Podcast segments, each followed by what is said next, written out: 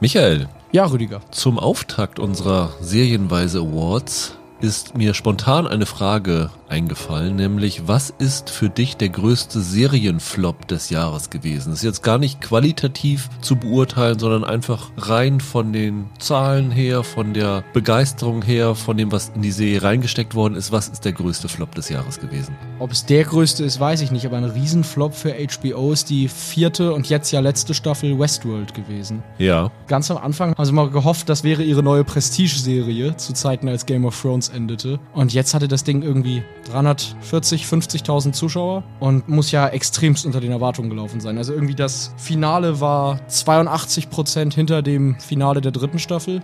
Ja, also man muss natürlich immer noch bedenken vielleicht, dass jetzt sich immer mehr von dem klassischen HBO zum HBO, HBO Max, Max, und ja. sowas verlagert hat, aber das äh, waren desaströse Zahlen, auf jeden Fall, ja. Ja, und das ging ja jede Woche so, dass man gelesen hat, der nächste Quotentiefschlag und dementsprechend kein großes Wunder, dass es jetzt vorbei ist. Ein großes Wunder wird sein, was ich dir jetzt sage, nämlich das ist der Grund für diese Frage gewesen. Ich habe heute eine Pressemitteilung bekommen von Herr der Ringe, dass sie die neuen Regisseurinnen für die neue Staffel bestellt haben. Und unten im Kleingedruckten stand dabei, was das für ein Erfolg für Amazon gewesen ist. Ja, 100 Millionen Zuschauer und 24 Milliarden geschaute Minuten. Und da bin ich ein bisschen stutzig geworden und habe gesagt, warum schlüsselt jemand das in Minuten auf? Das kann doch irgendwie nur sein, dass man die Zahl möglichst aufblasen will. Ja, Dann habe ich das mal runtergerechnet. Das sind 400 Millionen geschaute Stunden und angenommen, die Streamingdienste sagen uns die Wahrheit über ihre Zahlen. Weißt du, auf welchem Platz das bei Netflix in diesem Jahr gelandet wäre? uh, weit dahinter. Platz 25 Ah ja, siehst du. mit Extraordinary Attorney Wu. Ja, Das war so auf einem Level mit 400 Millionen geschauten Stunden. mit Ringe der Macht. Mit Ringe der Macht. Wo ich dachte, oh, oh, also da ist es nicht verwunderlich, dass ihr es in Minuten umrechnet, weil das ist ein Viertel von Squid Game, ein Drittel von Stranger Things gewesen, eine Hälfte von Wednesday und Wednesday ist ja gerade erst gestartet. Also wenn du das mal überlegst, sie haben wie viel, eine Milliarde reingesteckt für 400 Millionen geschaute Stunden, also für jede Seestunde 2,5 Dollar. Schon hab ich. Also wenn man das so rechnet, müsste das schon ein ziemlicher Flop eigentlich sein, aber das wird natürlich keiner offen zugeben. Hallo und herzlich willkommen zu einer neuen Ausgabe von Serienweise. Mein Name ist Rüdiger Meier und ich begrüße ganz herzlich Michael Hille. Ja, grüßt euch, hi. Ja, wir sind wieder mal zusammengekommen, um unseren ersten von zwei Jahresrückblicken zu machen. Wir werden dann ja mit eurer Hilfe kurz nach Weihnachten, also ich glaube, der Podcast wird so Silvester rauskommen, unseren richtigen Jahresrückblick machen, wo Michael du, wo Roland, wo Holger und ich unsere Top 10 des Jahres vorstellen und natürlich wir auch eure Top 10 des Jahres vorstellen. Ihr seid schon fleißig dabei, Listen einzuschicken, könnt das immer noch bis Weihnachten machen. Also das macht wirklich riesig Spaß, diese Listen zu sehen. Und es ist auch so ein bisschen interessant zu sehen, dass es einerseits sehr viele Geschmacksüberschneidungen zwischen euren Listen und unseren Listen gibt, andererseits aber auch Sachen gibt, wo wir nicht so begeistert waren, wo ihr begeistert seid. Aber was mir diese Listen, die ihr einschickt, vor allen Dingen zeigen, ist, ich hatte das Gefühl, ich habe dieses Jahr so viele Serien wie noch nie gesehen. Ja. Aber gleichzeitig habe ich das Gefühl, ich habe so viele Serien wie noch nie nicht gesehen. es, ist, es ist unglaublich, wie Ja. viel da einfach drinne ist. Also wie viel schon wenigstens ein, zwei Stimmen von euch bekommen haben, wo ich denke, ja, muss ich eigentlich auch noch mal reingucken. Man kommt einfach nicht mehr mit. Und Nein. ich finde es einfach spannend, diese ganzen Listen zu sehen. Und es entsteht da wirklich jetzt schon eine ganz, ganz fantastische Top 10 bei euch draus. Also wer noch nicht geschickt hat, macht es gerne an sehenweise.web.de. Ihr könnt auch eine Direct Message an Twitter at Sehenpodcast schicken. Wenn ihr Lust habt, könnt ihr auch eure Wahlen begründen. Das haben einige gemacht. Das ist auch immer spannend zu lesen, warum Serien bei euch wo landen. Das ist auch immer, glaube ich, ganz hilfreich für uns, für die Zukunft, wo wir denken, wo sind eure Geschmacksrichtungen. Und Ihr müsst auch keine Top 10 haben, aber es gibt Leute, die haben sieben eingeschickt, es gibt Leute, die haben fünf eingeschickt oder drei eingeschickt. Das kriegen wir alles runtergerechnet. Hauptsache, ihr seid dabei, weil je mehr, desto repräsentativer ist die Liste und man kann schon sagen, das ist wieder fantastisch, weil ihr wieder einen tollen Mix aus Blockbustern und aus so kleinen Geheimtipps habt und das wird eine ganz, ganz fantastische Liste. Bevor wir aber zu den großen Rückblick kommen, machen wir jetzt heute die Serienweise Awards. Ich glaube, zwei Jahre haben wir es schon gemacht, Michael. Genau, ist jetzt das dritte Mal. Schon irgendwie so ein kleines liebgewonnenes Ding. Genau, wo wir auf das Serienjahr zurückblicken, indem wir es in verschiedene Kategorien einteilen und dort dann Nominierungen machen und Gewinner küren oder Verlierer, weil wir haben auch Negativkategorien dabei. Das ist nicht ganz ernst zu nehmen. Es sind ein paar ja, humoristische Kategorien dabei, es sind aber auch ein paar ernste dabei und es macht immer eigentlich Spaß, diese Sachen zusammenzustellen und das Schöne ist, dass wir im Rahmen von diesem Podcast hier einfach mehr Serien erwähnen können und das Ja. Serienjahr einfach nochmal in seiner Quantität besser abbilden können, als wir es dann bei dem Jahresend-Podcast machen können.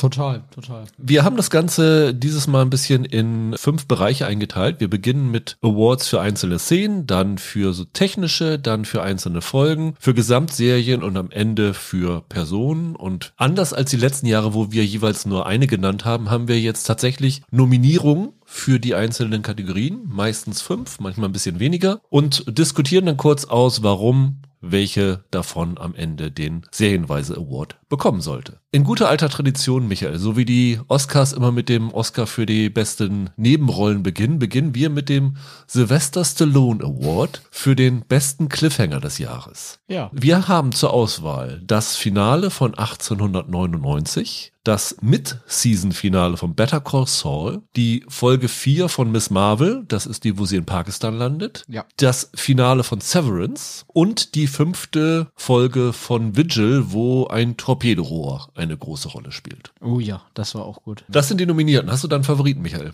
Ja, schwierig. Mich persönlich hat der Miss Marvel Cliffhanger damals echt gekriegt. Ich fand das eine coole Idee. Aber ich glaube, es gab vielleicht seit Jahren keine Serie, bei der ich so dringend sofort eine zweite Staffel gucken wollte nach dem Cliffhanger-Ende wie bei Severance. Das wäre, glaube ich, mein Favorit hier. Würde ich mich anschließen. Da ist die Kinnlade runtergeklappt. Ich fand aber auch den Vigil Cliffhanger super und man muss wirklich sagen, hier, wir sprechen hier aus einer Position. Ich habe Better Call Saul nicht gesehen. Du bist irgendwann ausgestiegen oder kein so ein großer Fan mehr. Ja, ich, ich habe es dann irgendwann nachgeholt, aber kein großer Fan. Nein. Aber was man so aus Fansicht sieht, und Better Call Saul ist ja nun eine der beliebtesten Serien des Jahres, ist dieses Mid-Season-Finale von Better Call Saul eine der Szenen gewesen, was du sagst über Severance, dass so ging es den Better Call Saul-Fans nach diesem Mid-Season-Finale. Die wollten unbedingt wissen, wie es weitergeht. Von daher aus einer Position, wo wir bei Better Call Saul nicht ganz objektiv sind, würde ich auch sagen, wir geben das Ganze an das Finale von Severance und hoffen, dass Apple uns dieses Jahr eine zweite Staffel beschert und uns nicht noch ein Jahr warten lässt. Ja, bei Slow Horses haben auch zwei Staffeln in einem Jahr geklappt. Bei Severance, jetzt macht Hinde damit. Genau. Dann geht es weiter mit dem Chekhovs Gun Award. Wir kennen es ja alle, Chekhovs Gun, wenn eine Pistole zu sehen ist, wird sie auch irgendwann benutzt werden. Ja. Das heißt, für uns ist das für die vorhersehbarste Wendung des Jahres. Ja. Da haben wir einmal Anatomie eines Skandals, Oh ja. wo in Folge 4 eine Identität gelüftet wird, die uns, glaube ich, nach Folge 1 schon klar war. Ich glaube in Folge 1. also. Wir haben die Identität von Sauron in Herr der Ringe, Ringe der Macht. Etwas, worüber Holger und ich acht Folgen lang geredet haben und wo Holger wirklich nach der ersten Folge schon überzeugt war, die Person ist es und äh, die war es dann auch. Wir haben Obi-Wan Kenobi, die Identität der dritten Schwester, was dahinter steckt. Ja, damals von mir im Podcast als Theorie geäußert und stellte sich als wahr Ja. heraus, ja, genau. Wir haben die Auflösung auf Tumblr von Gänsehaut um Mitternacht, weil alles, was Mike Flanagan da verraten hat, war unsere Vermutung, nachdem wir das Finale der ersten Staffel gesehen haben. Ja, das ist schon Also super. ist nicht ganz klassisch, weil es nicht in Serienform die Wendung war, aber es ist halt so aufgelöst worden. Und es ist das Finale von The Woman in the House Across the Street from the Girl in the Window. Habe ich das im, aus dem Kopf richtig? Ich glaube, du musst einige der Wörter in eine andere Ja. Reihenfolge bringen, aber es wird schon stimmen, ja. Aber das ist unsere fünfte. Und ich glaube, hier können wir es kurz machen, oder? Sauron? Ja, Sauron. Ja. Ich finde auch, also dafür, dass das irgendwie mit die Mystery Box der ersten Staffel war, war die Auflösung dann am Ende wirklich sehr absehbar. So sehr, dass ich mich gefragt habe, warum baut ihr das so sehr als Mysterium, wenn es wirklich jeder weiß vorher schon, weißt du? Ja, also es war wirklich im Internet von Anfang an präsent. Wie gesagt, es war schon sehr offensichtlich. Ja, und das Problem bei solchen Twists ist dann ja, wenn es halt jeder weiß, fühlst du dich halt Folge von Folge auch so ein bisschen verschaukelt, dass sie es dir immer noch nicht sagen. Es war bei Obi-Wan Kenobi ähnlich schlimm, aber Sauron war schon anderes Kaliber. Dann kommen wir zum Bruce Lee Award für die beste Action-Szene des Jahres. Oh ja, da gab's ja einige. Da gab es wirklich einige richtig gute im Rückblick. Also da hatten wir vorher eine Vorauswahl von 10 oder 11. Allein, glaube ich, vier aus Andor. das ist richtig. Und äh, bei Andor haben wir uns jetzt für die Episode 6 entschieden. Michael, was war in dieser Action-Szene noch? Das war der TIE Fighter Luftkampf in diesem, ich nenne es mal Auge, also in diesem riesigen, leuchtenden Kristallform. War der Hammer. Das war wirklich eine tolle Szene. Aber man hätte auch genauso gut den Gefängnisausbruch oder Die Schießerei in der dritten Folge. oder die Beerdigung, genau, das in der dritten Folge mit den Motoren unter der Decke, da gab es einige wirklich fantastische. Dann haben wir nominiert das Space Hotel in For All Mankind in der ersten Folge der dritten Staffel. Ja. Eine Szene, wo mir die Finger feucht geworden sind, weil es so spannend war. Absolut. Wir haben einen Favoriten von dir, den Auftaktkampf in The Old Man mit Jeff Bridges. Ja, wo seine Hunde das erste Mal sehr Genau. gewinnbringend zum Einsatz gebracht werden. Genau, da war meine Rückfrage, sind die Hunde dabei? Dann können wir es nominieren, sonst hätten wir es nicht gemacht. War super. Ich habe dafür durchgesetzt äh, die Geburt von Mount Doom in Herr der Ringe, Ringe der Macht, weil Also der Vulkanausbruch. der Vulkanausbruch, das war für mich eine spektakuläre Szene, wie das da hinging und war für mich auch, wenn man das vergleicht mit der Identität von Sauron, der deutlich bessere Twist in der Serie, weil da hatte ich jetzt nicht so mitgerechnet, zumindest nicht zu dem Zeitpunkt. Und dann sind wir nochmal ganz an den Anfang des Jahres zurückgegangen, nämlich Vikings Valhalla. Da gab es in Folge 4 den Kampf um die London Bridge. Ja. Und das war wirklich phänomenal gut. Also, dass sich das so ein bisschen in Erinnerung gehalten hat von Januar, zeigt auch, dass diese Szene es wert gewesen ist. Ja, das stimmt. Michael, da wir vier Andor-Szenen zur Auswahl hatten, müssen wir es Andor geben oder hast du noch andere Kandidaten? Also in Andor, die Szenen waren schon alle sehr, sehr gut. Aber ich muss sagen, wenn ich jetzt auf unsere Nominierten gucke, dann habe ich fast den Hang dazu zu sagen, dass For All Mankind Ja. die Action-Szene des Jahres war. Du hast ja eben gesagt, dir wurden die Finger feucht. Ich fand wirklich, man klebte am Bildschirm und konnte es nicht fassen. Das war richtig gut. Also für einen Staffelauftakt war das eine echte Sensation. Müssen wir nicht lange diskutieren. Ich würde sagen, das machen wir. Und Andor in ihrer Gesamtheit für die Action ist definitiv die beste Serie vielleicht des Jahres, Ja. was das angeht. Würde ich sofort unterschreiben. Aber für die Szene ist das Space Hotel schon ein Sahnehäubchen. Natürlich haben wir auch die gegenteilige Kategorie, nämlich den Asylum Award, benannt nach dem berühmten Rip-Off-Studio, das alle möglichen, Hollywood-Blockbuster in schlecht nochmal. macht. genau, unsere fünf Nominierten Für die mieseste Action-Szene. für die mieseste sind Tatooine Graffiti, habe ich mir hier aufgeschrieben. Die langsamste Verfolgungsjagd aller Zeiten mit den äh, Space Bike Kids da aus Book of Boba Fett, ne? Wir haben es damals so darüber amüsiert, als sie da mit ihren bunten Kleidern da rumgeschleicht sind. Das, also das war unfassbar. Ebenfalls im Star Wars-Universum Obi-Wan Kenobi. Da haben wir uns ja nicht dazu entschieden, einfach die ganze Serie in ihrer Gesamtheit zu nominieren, obwohl das möglich gewesen wäre. Wir haben jetzt gesagt, hier Lea im Wald, ne? Genau, also amüsiert haben wir uns wirklich über diese Verfolgungsszene, wie die Schergen da der kleinen Leia hinterherlaufen und es nicht schaffen, sie zu schnappen. Also das war, ging gar nicht. Man hätte auch dieses Lichtschwertduell in der Kiesgrube machen können. Das war auch zwischen Oh ja. Obi-Wan und Darth Vader. Da taugte auch nichts viel, aber diese Leia-Fluchtszene, das war so unfreiwillig komisch. Ging gar nicht. Wir haben schon wieder Herr der Ringe, Ringe der Macht drinne. Ist witzig, bei der besten und bei der schlechtesten Action-Szene. ja. Und das waren diese CGI-Walks, also Ja. diese Wölfe, die da rumgelaufen sind, die sahen nicht einfach nicht gut aus. Nee, also klasse, die Serie animiert war, aber irgendwie bei den Wags haben sie aus irgendeinem Grund gespart und man sah das sofort, dass die einfach Grütze aussahen. Dann haben wir Moon Knight. Alle. Ich weiß noch, diese Kampfszene auf dem Dach oben war nicht gut und dieses Finale war auch ziemlich mau. Ja, stimmt, aber auch da in Deutschland, in diesem Donutwagen oder so, wo er da, wo er da rumgecruised ist über die, über diese Alpenstraße, das sah auch fürchterlich aus. Ich glaube, Süßwaren stand auf dem, La auf dem Wagen. Dran. ja, ja, und dann fielen die Baumstämme rum. Es war fürchterlich. Ja. Ganz fürchterlich. Das hat auch nichts getaugt. Und dann haben wir noch The Terminal List drauf, diese Amazon-Serie mit Chris Pratt als Elitesoldat. Stumpfes Geballer. Ich glaube, da hatten wir letztes Jahr eine Szene aus Haus des Geldes, wo es auch so eine sinnlose Stimmt. Ballerei gegeben hat. Alle nicht gut. Ich würde hier tatsächlich zu einer der beiden Star Wars-Serien tendieren, oder? Ich muss sagen, die Tatooine Graffiti-Szene hat ja irgendwie fast noch ein bisschen, das ist ja fast schon wieder lustig. Also die ist auf jeden Fall ein Internet-Meme geworden. Absolut. Ah, Lea, diese vier erwachsenen Männer, die wirklich im Schritttempo hinter einer Zehnjährigen herrennen und schnurstracks geradeaus in Baumstämme laufen, das war so dämlich. Ich würde das auszeichnen. Das war so dämlich, dass sie es ein paar Folgen später nochmal leicht variiert genauso gemacht haben. Da haben sie auch mal zu blöd ist, die Ja, anzufangen. genau. Wenn du dir so eine Szene anguckst und dich dann fragst, wie kann sowas funktionieren? Also das macht überhaupt keinen Sinn. Das ist absolut nicht glaubwürdig, dass erwachsene Männer es nicht schaffen, ein kleines Mädchen einzuholen. Das geht gar nicht. Und diese Tattooing-Graffiti, okay, vielleicht hatten sie schlechte Motoren. Die schlimmsten Action-Szenen sind die, wo du die Stimme des Regisseurs hörst, in dem Fall der Regisseurin, wie sie ruft, lauft ein bisschen langsamer, ihr habt sie gleich. Und das war hier der Fall. Ja, ja, genau. Also das war leider eine sehr, sehr misslungene Szene.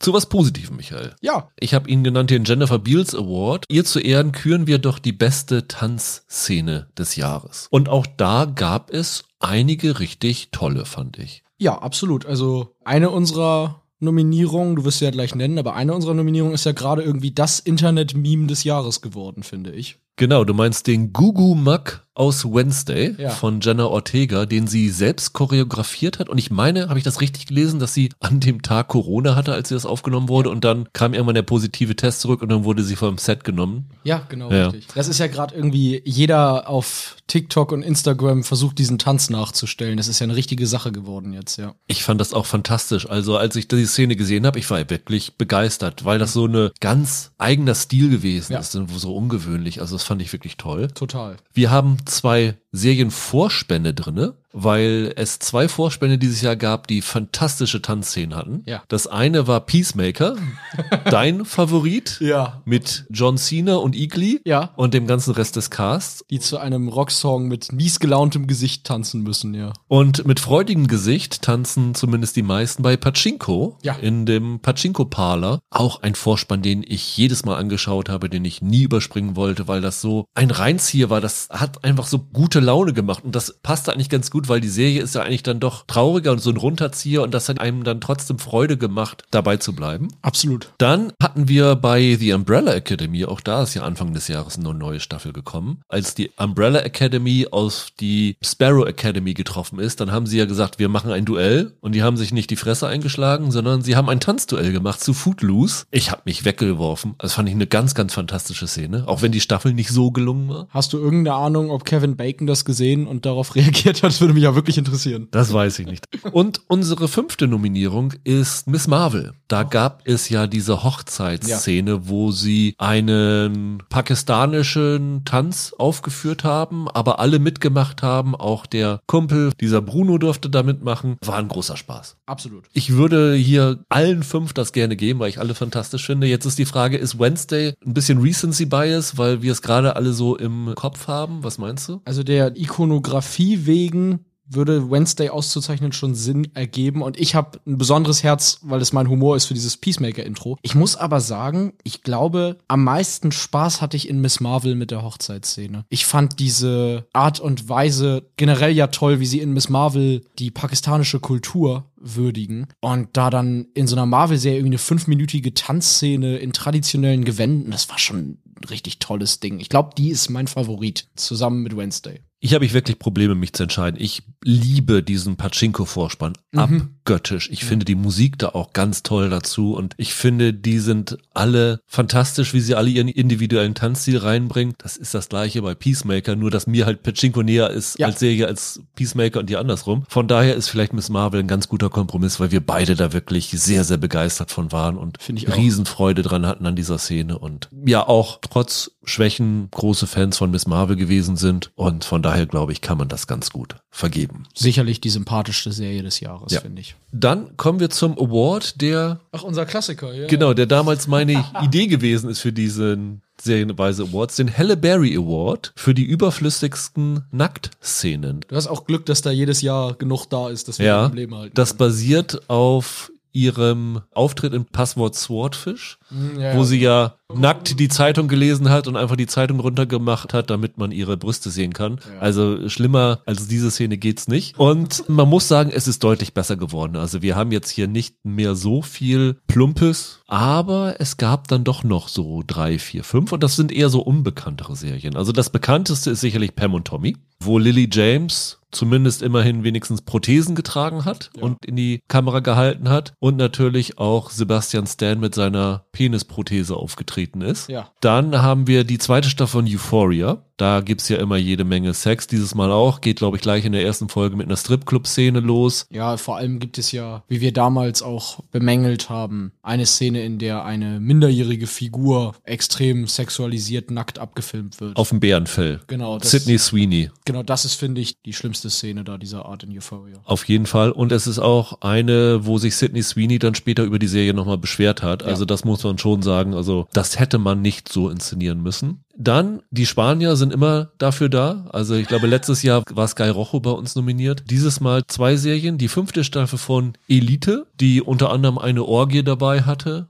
und zumindest wenigstens homosexuellen Sexszenen hatte, also nicht dieses Objektifizieren von Frauen in den Vordergrund gestellt hat. Das hat hingegen die spanische Serie Feria dunkles Licht gemacht, so eine Fantasy-Geschichte, wo ständig nackte Frauen abgefilmt worden sind. Das war ein bisschen wie bei Witcher, also ne? Man denkt immer, ja, das ist irgendwie Gewalt und da bringen wir noch mal ein bisschen Sex rein und so. Hatte für die Handlung jetzt nicht wirklich eine Bedeutung, dass sie da nackt sind. Und die fünfte Nominierung ist eine Serie, die noch nicht offiziell in Deutschland gestartet ist. Sie kommt in 14 Tagen, am 28. Dezember bei Disney Plus. Die heißt Tell Me Lies mit Grace Van Patten in der Hauptrolle, die dort gefühlt ständig nackt rumläuft und das auch sehr objektifizierend ist. Was meinst du? Ja, für mich keine lange Diskussion, um ehrlich zu sein. Ich finde diese Sydney Sweeney-Szene unerträglich. Gerade weil das in Euphoria auf eine Art geschieht, die wirklich absolut überflüssig ist in jeder Hinsicht. Eigentlich will man das ja da kritisieren, dass diese Figur diese Minderjährige so objektifizierend betrachtet. Warum die Kamera es dann mitmachen muss, weiß ich nicht. Ich fand, das ist wirklich eine Frechheit, das Ding.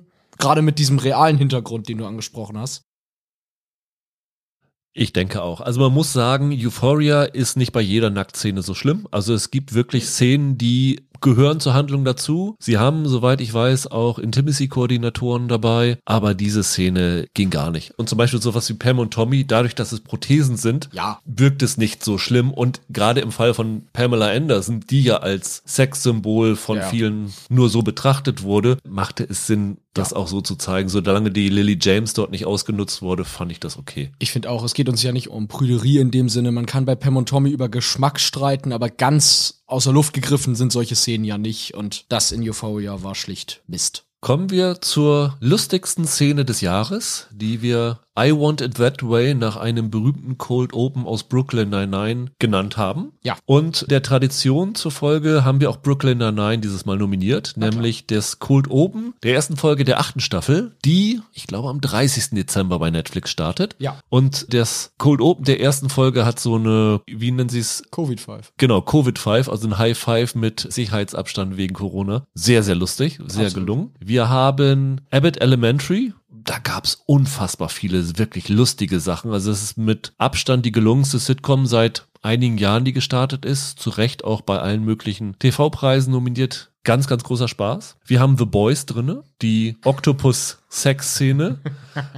Ja, das ist mein Humor, das ist gut. Dementsprechend auch lustig. In die gleiche Richtung, wir haben Minx dabei. Da gibt es in der ja. ersten oder zweiten Folge dieses Penis-Casting, Oh ja.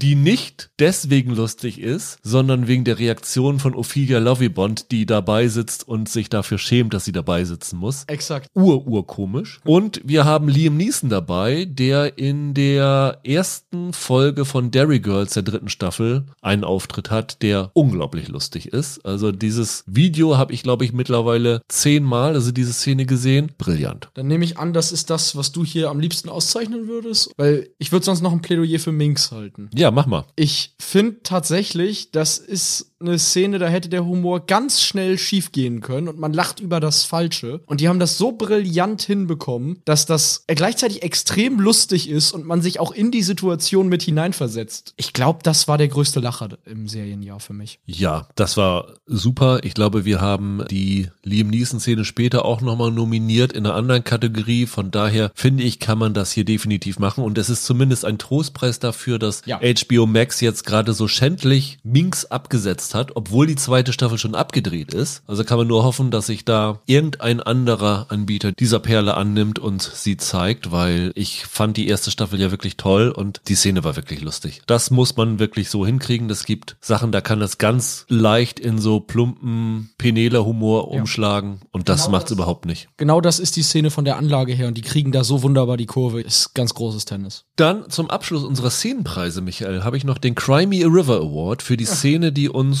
am meisten emotional berührt hat. This Is Us, da ist ja dieses Jahr die letzte Staffel gelaufen, Ja. aber nicht die letzte Folge, sondern es gab eine Folge namens Miguel, die sich auch um Miguel gedreht hat, die dann auch einen sehr emotionalen Abschluss hatte. Ich weiß, wir haben sehr viele This Is Us Fans unter euch draußen, wahrscheinlich eine, die am meisten zu Herzen gegangen ist. Ich habe hier nochmal Derry Girls, nämlich die letzte Szene der vorletzten Folge, passiert was Tragisches, das Ja. zieht sich dann in das Finale rein, aber weil wir ja nicht nur immer so traurige haben wollen, in dem Finale gibt's halt diese Wahl zum Karfreitagsabkommen. Und ich habe mich irgendwie total zu Tränen gerührt, weil das irgendwie so ein kathartischer Moment gewesen ist. Äh, Fand ich ganz, ganz toll. Wir haben nochmal Better Call Saul. Die Trennung von zwei wichtigen Figuren war, glaube ich, einer der emotionalsten Momente, den die Serie gebracht hatte. Ja, ich finde selbst als Nicht-Fan, das war ja so eine Art Zäsur. Wir haben eine Szene bei 1883, die ich nicht spoilern möchte. Sagen wir mal so, sie besteht daraus, dass zwei Figuren an einem Baum sitzen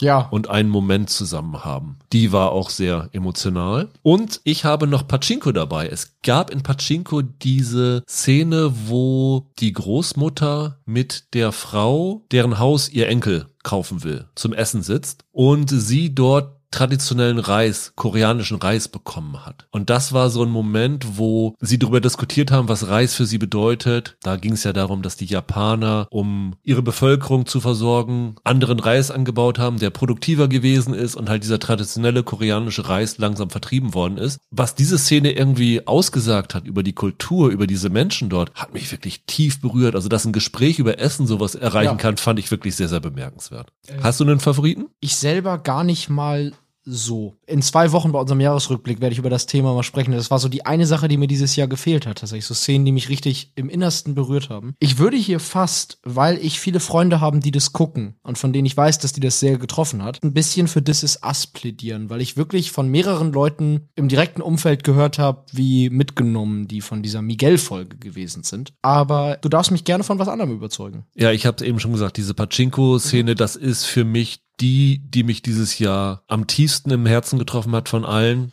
Das liegt daran, weil ich diese tiefe emotionale Verbindung zu dieser Serie aufgebaut habe und das Gefühl hatte, durch Pachinko mehr über eine Kultur und eine Welt und vielleicht überhaupt über eine Sache zu lernen, als durch irgendeine andere Serie. Für mich persönlich wäre es die Reisszene aus Pachinko, aber da This Is Us zu Ende gegangen ist und wie gesagt, ihr da draußen große Fans seid, würde ich dann auch in diesem Fall das an die Miguel-Folge von This Is Us vergeben. Ich glaube, da wird es draußen eine Mehrheit für geben. Dann kommen wir zur zweiten Kategorie, würde ich sagen. Genau, zu den technischen Awards. Wir haben da auch nur drei. Lass uns doch mal beginnen mit dem Saul Bass Award für den besten Vorspann des Jahres. Ja. Auch immer ganz schön, weil man da sich nochmal am schnellsten wieder reingucken kann, weil man halt immer nur die ersten paar Minuten nochmal anschauen muss, sich zu erinnern. Wir haben nominiert 1899, Ja, mit so einem ganz stilisiertem Intro mit einer Coverversion von White Rabbit von Jefferson Airplane. Hat so was von einem David Fincher Film irgendwie, fand ich, ne? Genau, wo so aus vielen kleinen Würfelchen Sachen zusammengesetzt werden, was dann ja nachher in der Serie aufgegriffen wird durch diese schwarze Zeug, das sich da in dem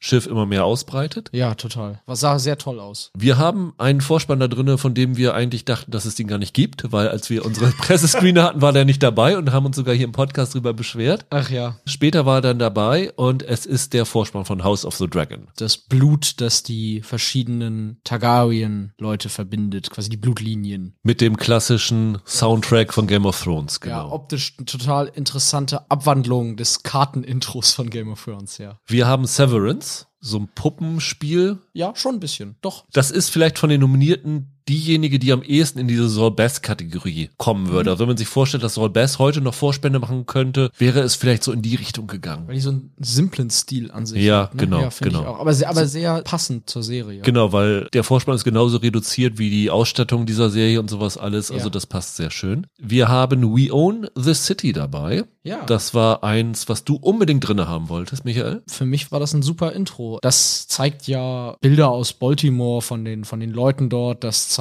Polizisten. Das zeigt so Akten, wo dann Sachen geschwärzt sind und so. Das war sehr schön zusammengeschnittenes Intro. Mit der Musik und allem. Ich fand, das war so ein kleines Kunstwerk in sich irgendwie. So historische Dokumente aus der Genau. Zeit ne? und auch am Ende dann noch so eine Rede von einem, ich weiß nicht, was der Bürgermeister oder Polizeichef oder sowas Genau. alles, also wirklich historisches Material. Es war so ein bisschen dadurch, dass das ja die Wiedervereinigung von den Wire-Machern war, so ein bisschen ähnlich wie The Wire. Genau. Wobei ich mir nochmal das The Wire-Ding angeguckt habe. Ich hatte das Gefühl, dass bei The Wire sie diese Szenen für diese Collage, die sie hatten im Vorspann, noch selbst gedreht worden sind. Und hier haben sie einfach Archivmaterial von äh, Bildagenturen gekauft. Das war ga- ganz lustig, als wir die Vorabversion hatten, standen nämlich noch die Logos von den Bildagenturen da drin, wo sie das her hatten. Ah, siehste. Von daher ja, ganz interessant. Und in eine ähnliche Richtung geht der Vorspann von Winning Time Ja. auch fantastisch in diese 80er Jahre Zeit reingedacht mit, ja, was die Serie auch ausgezeichnet hat, eine Mix aus historischem Material und neuem Material, das sie auf historisch getrimmt haben, so ganz grobkörnig und so, so dass das wirklich ineinander verschmolzen ist mit einem, wie ich fand, sehr, sehr eingängigen Song darunter. Ja. Also das war auch so ein Ding, wo ich mir jede Folge den Vorspann angeguckt hatte, weil das so ein Stimmungsbringer gewesen ist für diese Folgen immer. Von daher wäre das meine persönliche Wahl auch hier in dieser Kategorie, Michael. Ja, also, obwohl ich alle Vorspänne gut finde, sind We Own the City und Winning Time für mich mit Abstand die zwei besten. Ich weiß nicht, ob der Stil mir einfach liegt, den die da benutzen. Ich fand die in sich total gelungene Kunststücke und würde dir da zustimmen und den Preis, glaube ich, dann an Winning Time geben. Ich fand, das war eine ganz tolle Titelsequenz, die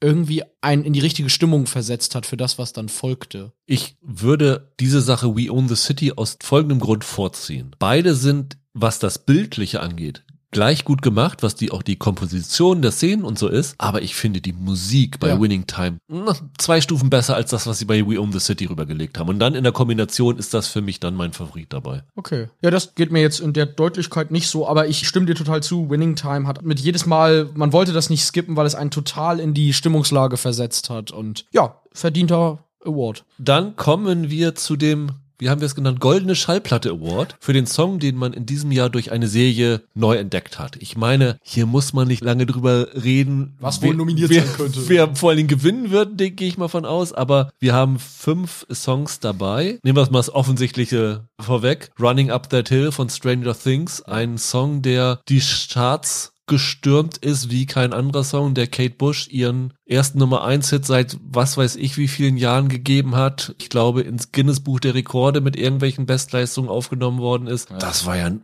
unfassbares Phänomen gewesen. Absolut. Es tauchte auf einmal, war das überall, das Lied, ja. A Man Without Love haben wir nominiert aus Moon Knight ist das. Welche Szene war das, Michael? Das ist das Intro. Gleich nachdem äh, es so einen Vorspann gibt, äh, ist das die erste Szene, wo man sieht, wie Oscar Isaac so durch sein Leben, durch so seinen Alltag bewältigt. Das ist so ein Engelbert Humperdinck-Schlager auf Englisch, der danach auch so ein regelmäßig in TikTok und Instagram-Videos aufgetaucht ist. Und ich habe ein Herz für Kitsch, irgendwie Engelbert Humperdinck in so einem Schwülst-Song.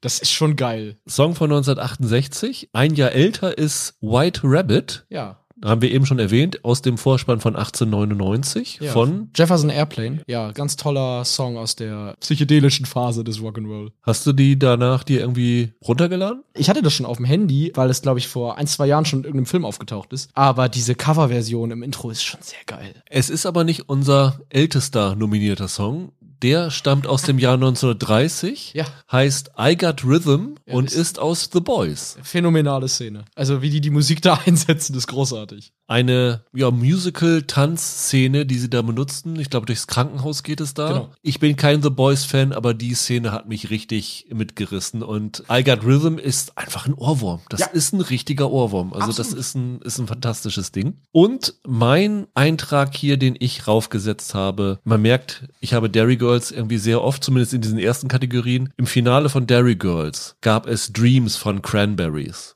Und Cranberries gehören nun mal zu Nordirland wie nichts anderes. Also man, muss, man muss nur an Zombie Ja, denken. ja, das Video damals bei MTV, als ich jünger war, lief das rauf und runter mit den ja, stilisierten Szenen von den Bürgerkriegsumständen da in Nordirland. Aber hier war es halt ein positiv eingesetzter Song, Dreams, halt der Traum von Frieden und ganz, ganz toller Song. Und jetzt irgendwie läuft er gerade in irgendeiner Werbung immer rauf und runter.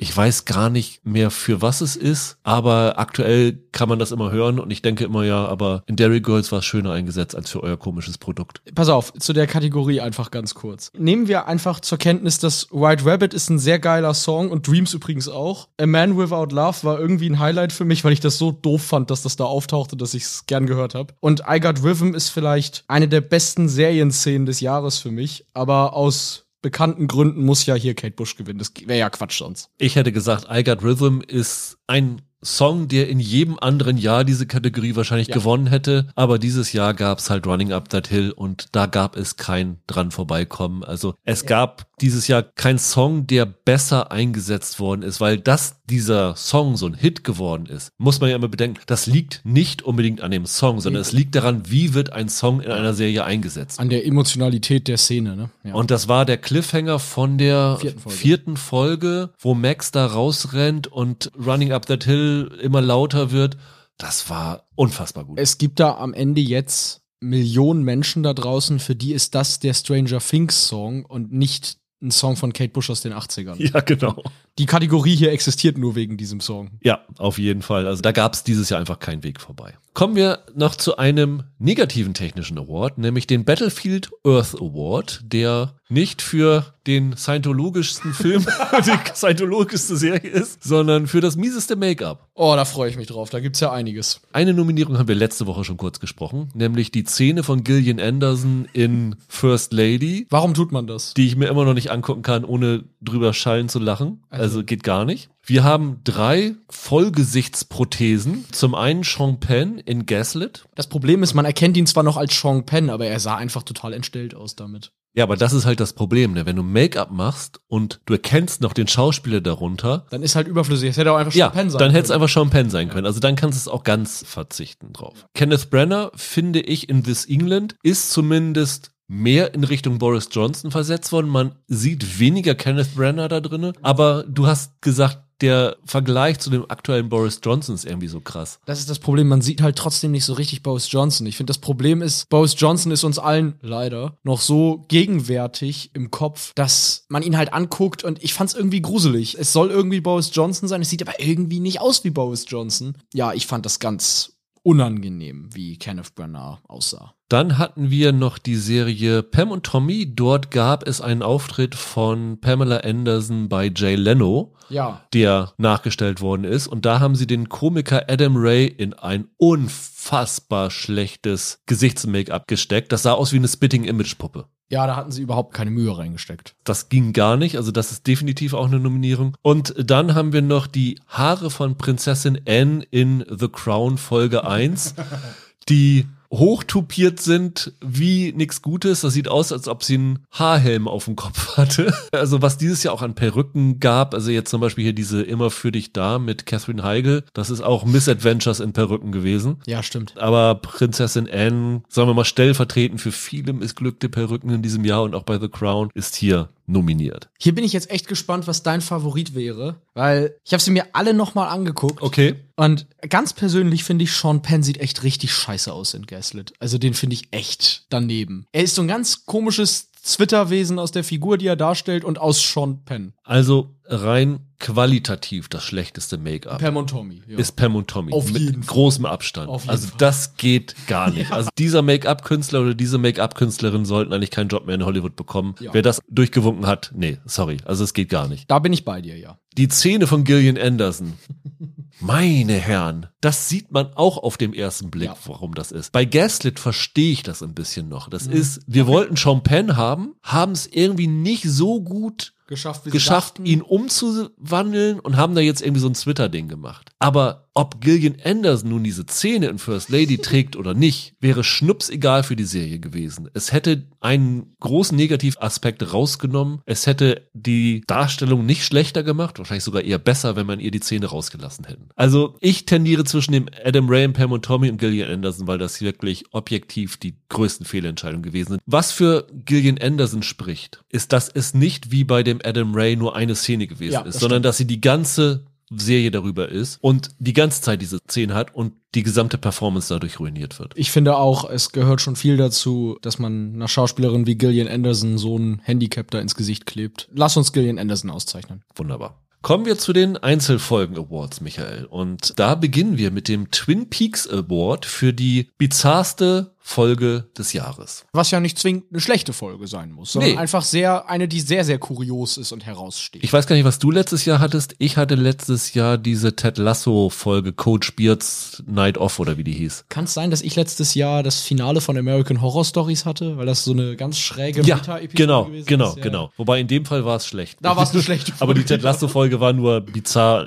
ohne schlecht zu sein. Hier in diesem Fall haben wir auch so einen Mix aus schlechten und gelungenen Folgen. Ich glaube, eine der bizarrsten Folgen des Jahres und ich würde sagen, jeder Fan wäre enttäuscht gewesen, wenn es nicht eine der bizarrsten Folgen des Jahres gewesen wäre, Exakt. wäre der Hero-Gasm in The Boys gewesen. Ich glaube, seit die das erste Mal angekündigt haben, dass die eine The Boys-Serie machen, kursierte im Internet die Vermutung, wie sie Hero-Gasm umsetzen wollen. Unfassbar. Also wirklich. Das Warten hat sich irgendwie gelohnt und auch nicht. Ich weiß gar nicht. Die große Superhelden-Orgie mit allen Exzessen, die man sich so erhoffen Boah. konnte. Ja. Hätte auch die widerlichste Folge des Ja. Jahres werden können. In eine ähnliche Richtung geht die Folge, die wir uns von Pam und Tommy ausgesucht haben. Wenn ihr es gesehen habt, wisst ihr sofort, welche Folge. Nämlich der Tommy spricht mit seinem Gemächt.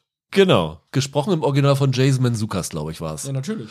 Ja, Sebastian Stan steht vorm Spiegel und äh, sein bestes Stück hält ihm Vorträge darüber, wie geil Pamela Anderson ist. Ich weiß noch, ihr hattet das vor mir gesehen und ich glaube, du hast mir geschrieben, dass das passiert und ich war so verstört, als du das gesagt hast. Heftig. Dann haben wir uns positiv über Sandman geäußert Ja. und hatten damals ja spekuliert, es gibt noch eine elfte Folge, die hatten sie dann zwei Wochen, eine Woche später nachgereicht. So ein bisschen. So, ein bisschen So als über, haha, wir haben noch eine Überraschung für euch. Und das war eine ganz bizarre Bonusfolge. Ich habe die immer noch nicht gesehen. Erklär mal, das sind zwei zusammengewürfelte Geschichten gewesen, ne? Ja, das ist einmal diese Katzengeschichte, die es in der Vorlage auch gibt, wo halt Katzen die Hauptfiguren sind. Und das ist diese Sommernachtstraum-Geschichte. Das William Shakespeare-Stück, bei dem dann die realen Figuren, also hier äh, Titania und wie heißt er, Oberon, diese ganzen Götterfiguren quasi sich das Stück ansehen oder beziehungsweise die Inspiration für das Shakespeare-Stück liefern. Da haben sie wirklich zwei der legendärsten Comics von Gaiman genommen und eine ganz, ganz seltsame, schräge Folge daraus gemacht. Dann haben wir das Finale von She-Hulk, Oh ja.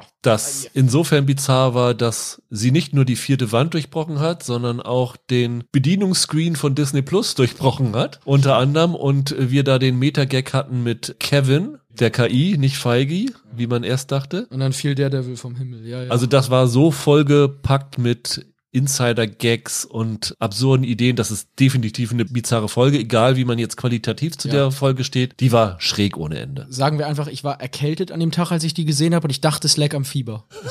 Ja. Wirklich irre. Und unsere fünfte Nominierung ist die fünfte Folge von der Apple-Anthologie Raw. Die Frau, die von Enten gefüttert wurde, heißt sie, glaube ich. Das war auch eine bekloppte Folge. Äh, Sogar auf sehr positive Art. Ich mochte die, aber das war, das war wirklich, das ganze Konzept dahinter war einfach gaga. Ja, mit Merritt Weaver, die sich in eine Ente verliebt hat, was so eine Fabel war für eine toxische Beziehung.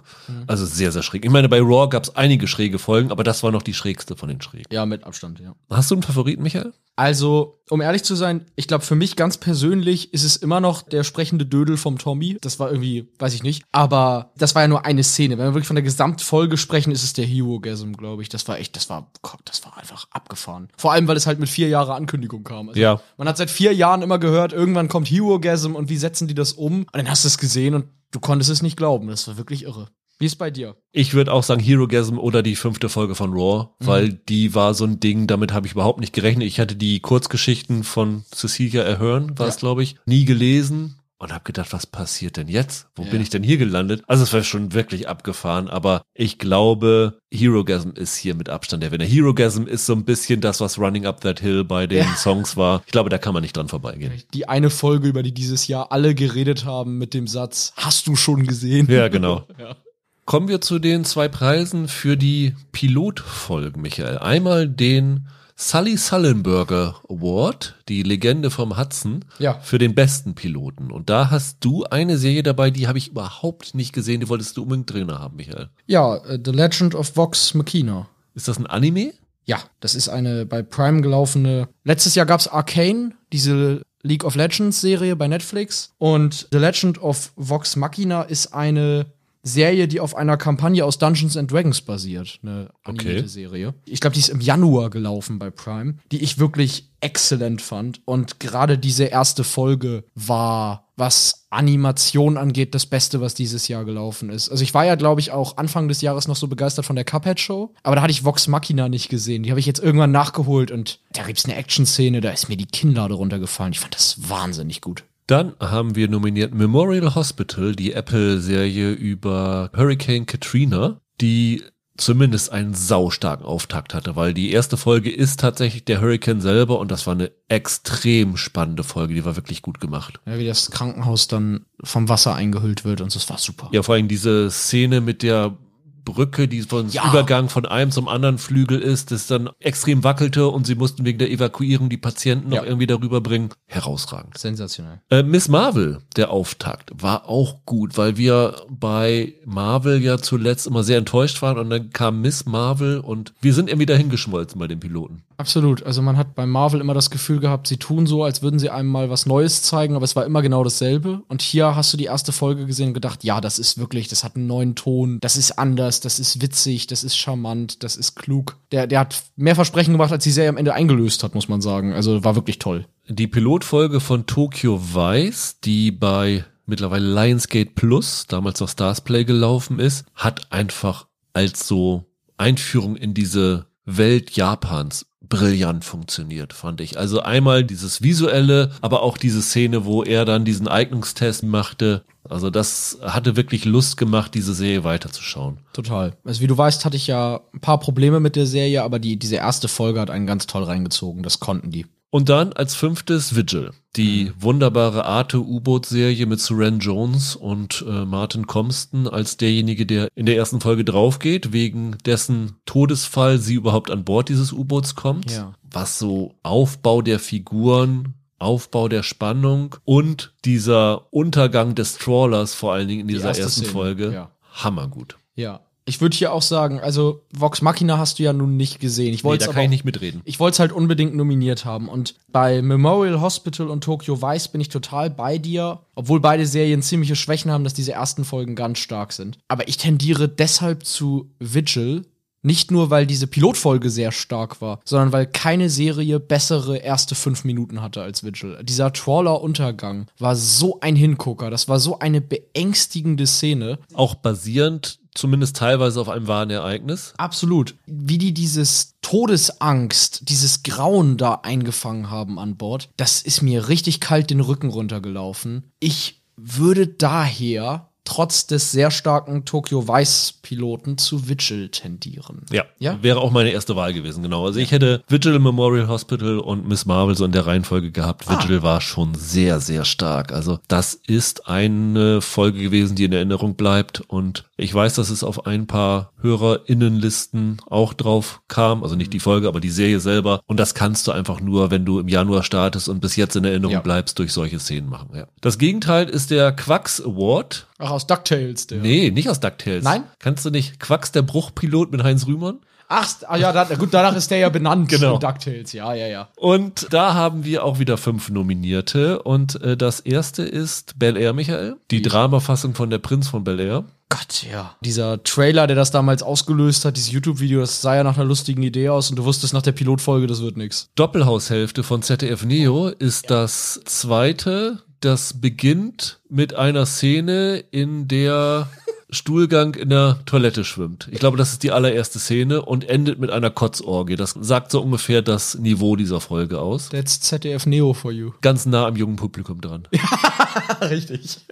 Das dritte ist The First Lady, haben wir uns letzte Woche genügend drüber echauffiert, über diese Pilotfolge. Ja, man hat nach 45 Minuten jeden Faden verloren. Das muss man auch erstmal schaffen. Wir haben als viertes Halo, den Piloten von der Videospielverfilmung, mittlerweile bei Paramount Plus gestartet. Ist es damals noch bei Wow, das glaube ich damals noch Sky hieß, als es gestartet ist. Richtig. Wenn ich mich nicht ganz täusche. Aber Halo heißt noch Halo, Gott sei Dank, sonst wäre es ganz verwirrend. Ja. Und ist auch nicht besser geworden. nee, also die fangen ja an mit so einer Protzer-Action-Szene und die ist schon nicht gut. Und dann nimmt der Typ nach 20 Minuten den Helm ab und die Serie ist gelaufen. Das war blöd. Und das fünfte ist How I Met Your Father. Das Spin-off von How I Met Your Mother, das die gleiche Geschichte nochmal erzählt mit umgedrehten Geschlechtern und leider in deutlich schlechter, also mit wirklich schlechteren Gags, mit einer ganz dummen Entscheidung Kim Cattrall, die lange in der Zukunft erzählen zu lassen weil sie halt die Kids nicht wieder da haben wollten. Hat sich danach vielleicht ein bisschen noch gefangen, aber der Pilot war wirklich, da hast du gedacht, nee, sorry. Also ihr habt das jetzt zum dritten oder vierten Mal versucht, das in die Wege zu leiten und es hat immer noch nicht geklappt. Vielleicht trägt die Idee dann doch nicht eine neue Serie. Tja, hier finde ich es richtig schwer.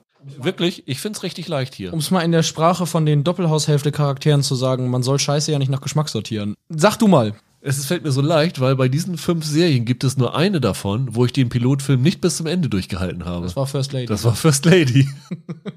da hatte natürlich Doppelhaushälfte und How I Met Your Father den Vorteil, dass es halt nur 30 Minuten waren und The First Lady war länger. Aber nee, ich habe den Pilot nicht durchgehalten. Deswegen ist es für mich der mieseste Pilot. Das ist ein ganz einfaches Kriterium ja, für mich. Da ich die alle furchtbar finde, hast mich überzeugt, dann nehmen wir First Lady. Finde ich gut. In die andere Richtung geht der Blinde Huhn Award für die beste Folge einer schlechten Serie. Und ich bin mir relativ sicher, dass wir hier sehr viel streiten werden, Michael, weil wir, glaube ich, zum einen andere Definierung von schlechter Serie und zum anderen andere Definierung von guter Folge haben. Okay. Das Skihulk-Finale, wo wir glaube ich, streiten, weil du das Skihulk-Finale misslungen fandest und ich fand es im Gegensatz zur Serie recht unterhaltsam. Ja, ich fand das furchtbar, das stimmt. Wir haben die fünfte Episode von Mike. Das war diese, wo die Erzählperspektive Ja. sich verschiebt von Mike Tyson Ja. zu seinem Vergewaltigungsopfer. Wir haben die fünfte Folge von Raw, über die haben wir eben schon gesprochen. Die Serie per se ist nicht generell schlecht, aber sie hatte, sagen wir mal, mehr schlechte Folgen als gute Folgen. Deswegen würde ich Ja. das hier schon so da einordnen können. Total, total. Dann haben wir hier den Mayor of Kingstown Pilot, den ich hier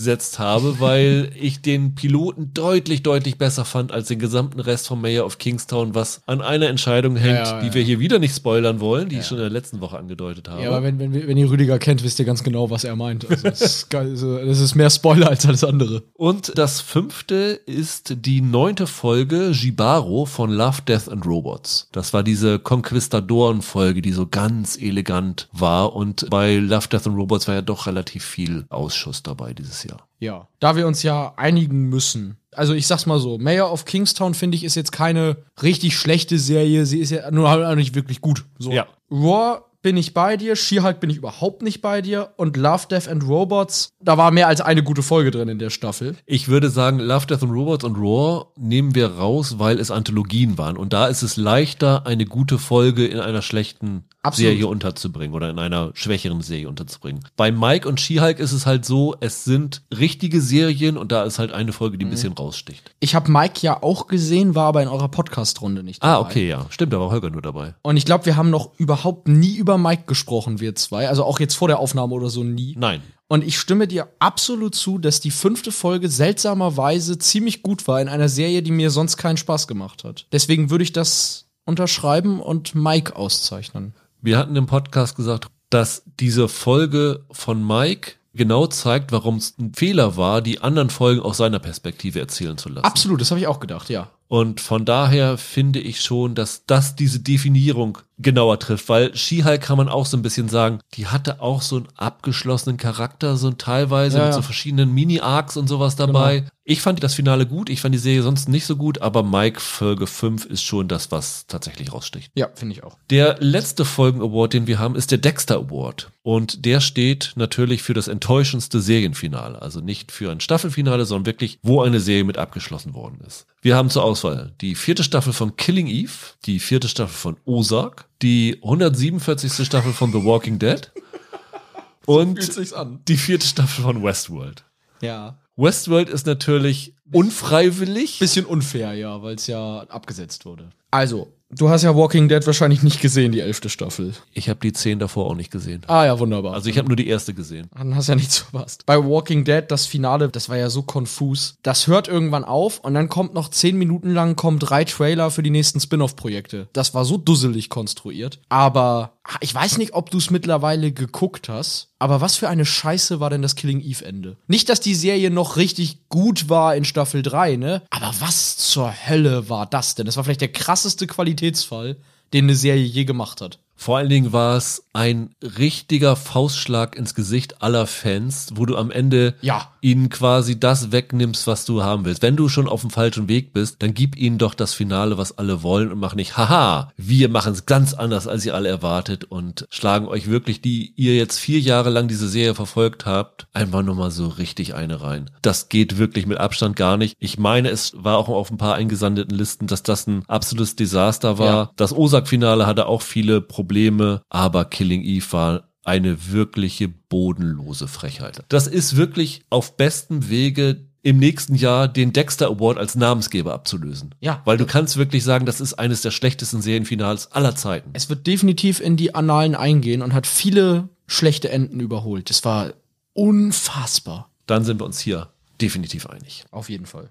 Kommen wir jetzt zu den Serien Awards, also wo wir wirklich die Seriengesamtheit in verschiedenen Kategorien auszeichnen. Und wir beginnen mal mit dem Carrie Award Natürlich für die blutigste Szene. für die blutigste Serie. Und da haben wir mal wieder The Boys, Ja, klar, natürlich. was ein Reinfall wäre für The Boys, wenn sie hier nicht auftauchen würde. Ja, das, darauf legen die es an. Und keine Serie leistet sich so viel Kunstblut am Set. Wir haben The Bastard Son and the Devil Himself, die Netflix-Serie, die, Unfassbar brutal war. oh ja, also, nur diese eine Szene, wo dieses Pflanzenschutz Ja, ja, klar. da irgendwie zusammengedreht wird und da einer drinne ist, das war so unfassbar. Netflix hat die ja sogar darüber vermarktet. Ich glaube, gleich im ersten Trailer siehst du platzende Menschen und so. Es war wirklich total heftig. Ja, Gangs of London, die erste Folge ist ein Blutspektakel ohne Ende. Alter Meine Herren. Tarantino soll äh, es gesehen haben und gesagt haben, das ist ihm ein bisschen zu viel.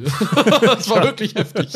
House of the Dragon Ja, natürlich, natürlich. gehört da einfach rein. Also der Kopf vor dem Thron, das war schon ein ziemliches Ding. Es war ziemlich cool. Aber ja, es war auch heftig. Oder die Schlacht bei den Stepstones Ja. war auch blutig. Also da ist einiges dabei. Und Die fünfte Nominierung hast du ja noch reingebracht. ich finde, die vierte Staffel Stranger Things Mhm. war schon richtig heftig. Also einfach diese Szenen in diesem Institut, wo die ganzen Kinder getötet werden und das ganze Blut an den Wänden spritzt. Das ist nur so ein Beispiel, aber da gab es ja noch, noch vieles mehr. Also auch dann, das waren zwar Szenen, die nicht blutig waren, aber wenn dieser Wegner diese Person zerlegt, die Gebeine Ja. bricht und die Augen irgendwie, also das war schon, also mit Abstand die heftigste Stranger Things Staffel bisher. Ja, absolut. Ich glaube, quantitativ, wenn du die Liter Blut zählen würdest, dann würde wahrscheinlich The Boys hier gewinnen. Aber ich würde das Ding Gangs of London geben, weil ich glaube, ich habe noch nie so viel Rot im Bild gesehen wie in der ersten Folge Gangs of London. Ich würde auch sagen Gangs of London oder The Bastard Son. Das waren die zwei Serien, wo wirklich extrem auf Blut als Erzählsprache gesetzt worden ist. Mehr als noch bei The Boys, die ja sich auch über andere Sachen definiert, aber die beiden Serien haben sich wirklich über spritzendes Blut definiert. Und wenn du sagst Gangs of London, würdest du eher sehen, dann nehmen wir Gangs of London. Das Ja. ist kein Problem. Dann nehmen wir Gangs of London. Jetzt kommt mein Lieblings-Award, den wir haben vom Namen her. Ich finde es sehr lustig. Der Hansi Flick Award für die größte deutsche Enttäuschung des Jahres. Finde ich sehr lustig. Schöne Grüße. Eine Ansammlung an ZDF-Neo-Sachen, kann man fast sagen. das stimmt. Wobei wir eine sogar noch rausgelassen haben. Ja, aus, aber auch nur aus Nettigkeit. Wie hieß die mit W? Wendehammer. Wendehammer, genau. Die ist nicht dabei, aber dafür hat ZDF mit Decision Game Den Vogel komplett abgeschossen? und Doppelhaushälfte, die wir vorhin schon erwähnt haben. Selbstverständlich. Ich habe eine Amazon-Serie, die noch ziemlich neu ist. Die ist, glaube ich, diese Woche gestartet. Friedliche Weihnachten mit Uwe Ochsenknecht unter anderem. Ich glaube, Esther Schweins ist noch dabei. So eine Familie geht auf eine Berghütte und dort passieren dann alle möglichen Streitereien. Du bist ja ein ganz harter, dass du dir sowas anguckst. Also wirklich. Also King of Stonks, die Netflix-Serie mit Matthias Brandt, ja, so ein bisschen inspiriert vom Wirecard-Skandal gewesen. Aufklärungsfernsehen für Generation TikTok. Und Cleo, das ist die Netflix-Serie mit Jella Hase als Ex-Stasi-Killerin, die jetzt nach der Wiedervereinigung Rache nimmt. Ja. Ähm, hast du da eine große persönliche Abneigung gegen eine? Er ging alle. Aber ich weiß ja, wie, wie furchtbar du Decision Game findest und bin da auch total dabei. Aber mir hat's Doppelhaushälfte ja wieder ganz besonders angetan. Das war nach, wie hieß der ganze andere Kram? Deutscher und Schlafscharf und so. War das einfach wieder so ein Ding? Jede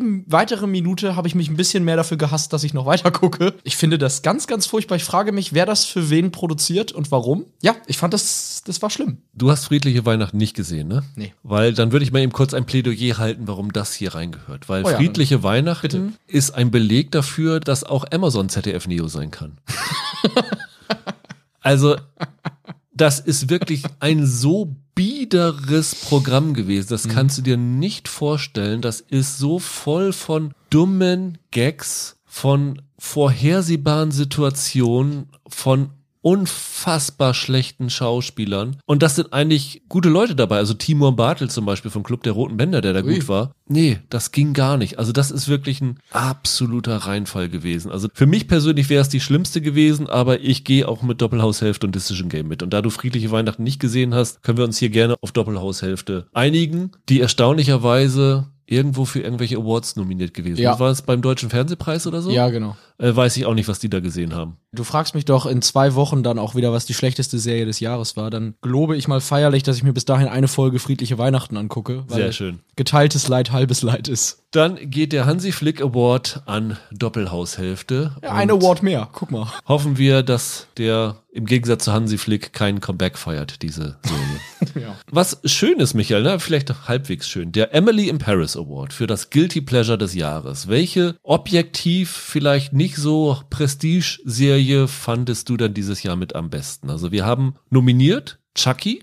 Das Ja. ist diese Horrorserie, dieses Über die äh, mit, Mörderpuppe. mit Jennifer Tilly ist das, ne? Genau, genau. Über die, über die berühmte Puppe, von der es ja auch ein paar Filme gibt, ja. Ist bei Wow gelaufen, glaube ich. Dann haben wir hier eine Serie The Endgame, die mir gar nichts sagt. Erzähl mal, was es damit auf sich hat. Das ist eine Serie, in die ich original nur reingeschaut habe, weil Morena Baccarin da die Hauptrolle spielt. Also Ach ja, das ist dieses Blacklist 2.0, ne? Genau, genau. Da geht's um eine Waffendealerin, so ein kriminelles Superhirn, die in New York irgendwie parallel sieben Banken ausraubt und dann von einer jungen Agentin verhaftet wird und dann mit dieser Agentin zusammenarbeitet. Und es ist wirklich genau wie Blacklist, nur dass jetzt beides Frauen sind. Lief die bei uns überhaupt schon? Ja, die ist bei Wow gewesen. Die ist auf Okay. jeden Fall in Deutschland auch gestartet. Das war eine Krimiserie, wo man sich gut drei, vier Folgen von angucken konnte und sich über die herrlich bescheuerten Dialoge kaputt gelacht hat. Dann habe ich nominiert The Rehearsal. Das ist Ja. eine Serie, die bei einigen von euch auf der Jahrestop 10 ist, weil die wirklich gut ist. Sie ist aber nicht per Definition so eine richtige fiktionale Serie. Das ist so ein Mix aus fiktional und Selbsthilfe Reality, weil dort der Nathan Fielder nämlich Menschen hilft in schwierigen Lebenssituationen, manchmal größere Probleme, manchmal kleinere Probleme, indem er sie darauf vorbereitet, auf Gespräche, die vielleicht ein bisschen unangenehm sein könnten, wo sie nervös vor sind, indem er die Gespräche mit ihnen einübt. Und zwar in aufwendig von Setdesignern nachgebildeten Original-Sets mit Schauspielern. Und dann das Ganze so durchgeht und jede Folge irgendwie dann auch tatsächlich anders ist. Also es ist wirklich nicht so vorhersehbar, dass es jetzt irgendwie, ja, wir bereiten euch davor und alles läuft wunderbar, sondern es nimmt wirklich überraschende Wendungen. Und das ist wirklich eine ganz phänomenale Serie. Also für mich qualifiziert sie sich nicht für meine persönliche Top 10, weil ich Das nicht als richtige Serie betrachtet. Genau, aber qualitativ gehört die da auf jeden Fall rein. Und ich dachte hier, Guilty Pleasure des Jahres wird es vielleicht in der Kategorie ganz gut treffen. Resident Evil, Michael, Pleasure habe ich da nirgends dran empfunden, aber nur du Guilt. schon. Ja. Ach, was heißt Pleasure hat man nicht empfunden? Also ich weiß nicht, das war ja wirklich eine Serie, in der die Zombies charismatischer waren als die eigentlichen Hauptfiguren und in denen man jede Folge gehofft hat, dass sie endlich sterben und war ein morbider Spaß auf seine Art. Das war natürlich anders als jetzt dein hier reingeschummeltes Rehearsal ist Resident Evil wirklich schlecht, was ja eigentlich der Sinn eines Guilty Pleasures Ja. ist. so. Und ich habe noch reingenommen, weil es seit Montag neue Folgen gibt bei Pro7, Young Sheldon. Und ich muss sagen, ich habe da einfach eine Schwäche für. Ich habe das am Anfang wirklich als dummes Big Bang Theory Spin-off abgetan, aber je mehr ich davon gucke, desto beeindruckter bin ich von dem Ian Armitage. Der war schon in Big Little Lies ganz toll. Ja, und ich finde die total charmant. Also das ist wirklich ganz anderer Humorlevel, eher fast gehobenerer Humor als Big Bang Theory. Und ich mag das einfach. Und ich glaube, das geht vielen nicht so, dass sie Young Sheldon mögen oder vielleicht das wirklich als plump abtun. Ich weiß aber, dass es noch jemanden gibt, dem das auch so geht, nämlich mir. Ich gucke das Okay. auch sehr gerne, obwohl ich Big Bang Theory nie mochte. Und würde deshalb gern Young Sheldon auszeichnen, weil Ja. das die eine Serie ist, die wir beide gut finden. Ja, finde ich auch. Also Rehearsal scheitert daran, weil sie wahrscheinlich zu gut ist für ein Guilty Pleasure. Ja, und die anderen, gut, Resident Evil hast du auch gesehen, aber die anderen beiden hast du ja leider gar nicht gesehen, Chucky und Endgame. Äh, lass uns Young Sheldon nehmen, ich finde die wirklich schön. Kommen wir zum I am not okay with this award. Vor zwei Jahren so benannt worden wegen der Absetzung von I am not okay with this. Und es gibt einfach keinen Award-Titel, der mehr wie Faust aufs Auge passt als die hier, weil der steht für uns für die ärgerlichste Absetzung des Jahres. Ja. Und da gab es tatsächlich einige. Ja, absolut. Einer deiner Favoriten, die war zumindest auf einer deiner Quartalslisten drauf, As We See It von Amazon ist abgesetzt worden. Ja, diese Serie über junge Autisten, die irgendwie versuchen, ihr Leben zu meistern und sich da gegenseitig unterstützen, war nicht nur des Repräsentationsgedanken wegen, sondern auch angelegt im Drehbuch einfach eine schöne Wohlfühlserie, sehr herzlich erzählt. Finde ich schade, dass man sowas absetzt, gerade weil die jetzt, glaube ich, auch nicht so teuer war. Die hätte man sich gerne weiter gönnen können. Das gleiche gilt für Minx, haben wir vorhin schon angesprochen. Denn das ist eine diese Frechheit. Woche von HBO Max abgesetzt worden, nachdem sie die Staffel schon abgedreht haben. Also ich war wirklich dieses Jahr von keiner Absetzung so irgendwie schockiert, weil ich mich schon so drauf gefreut hatte, weil sie hatten es ja schon Ja. genehmigt und sie drehen schon sowas alles. Und so, nö, wir zeigen es jetzt nicht mehr. Man wirft da Monate an Arbeit weg, ne? Die schon passiert ist. Da ist HBO Max ja groß drin, haben wir ja bei den Filmen gesehen. Absolut. Amazon hat auch bei Night Sky zugeschlagen, auch eine Serie, die ich nicht so mochte, aber wo du Gefallen dran gefunden hattest, Michael.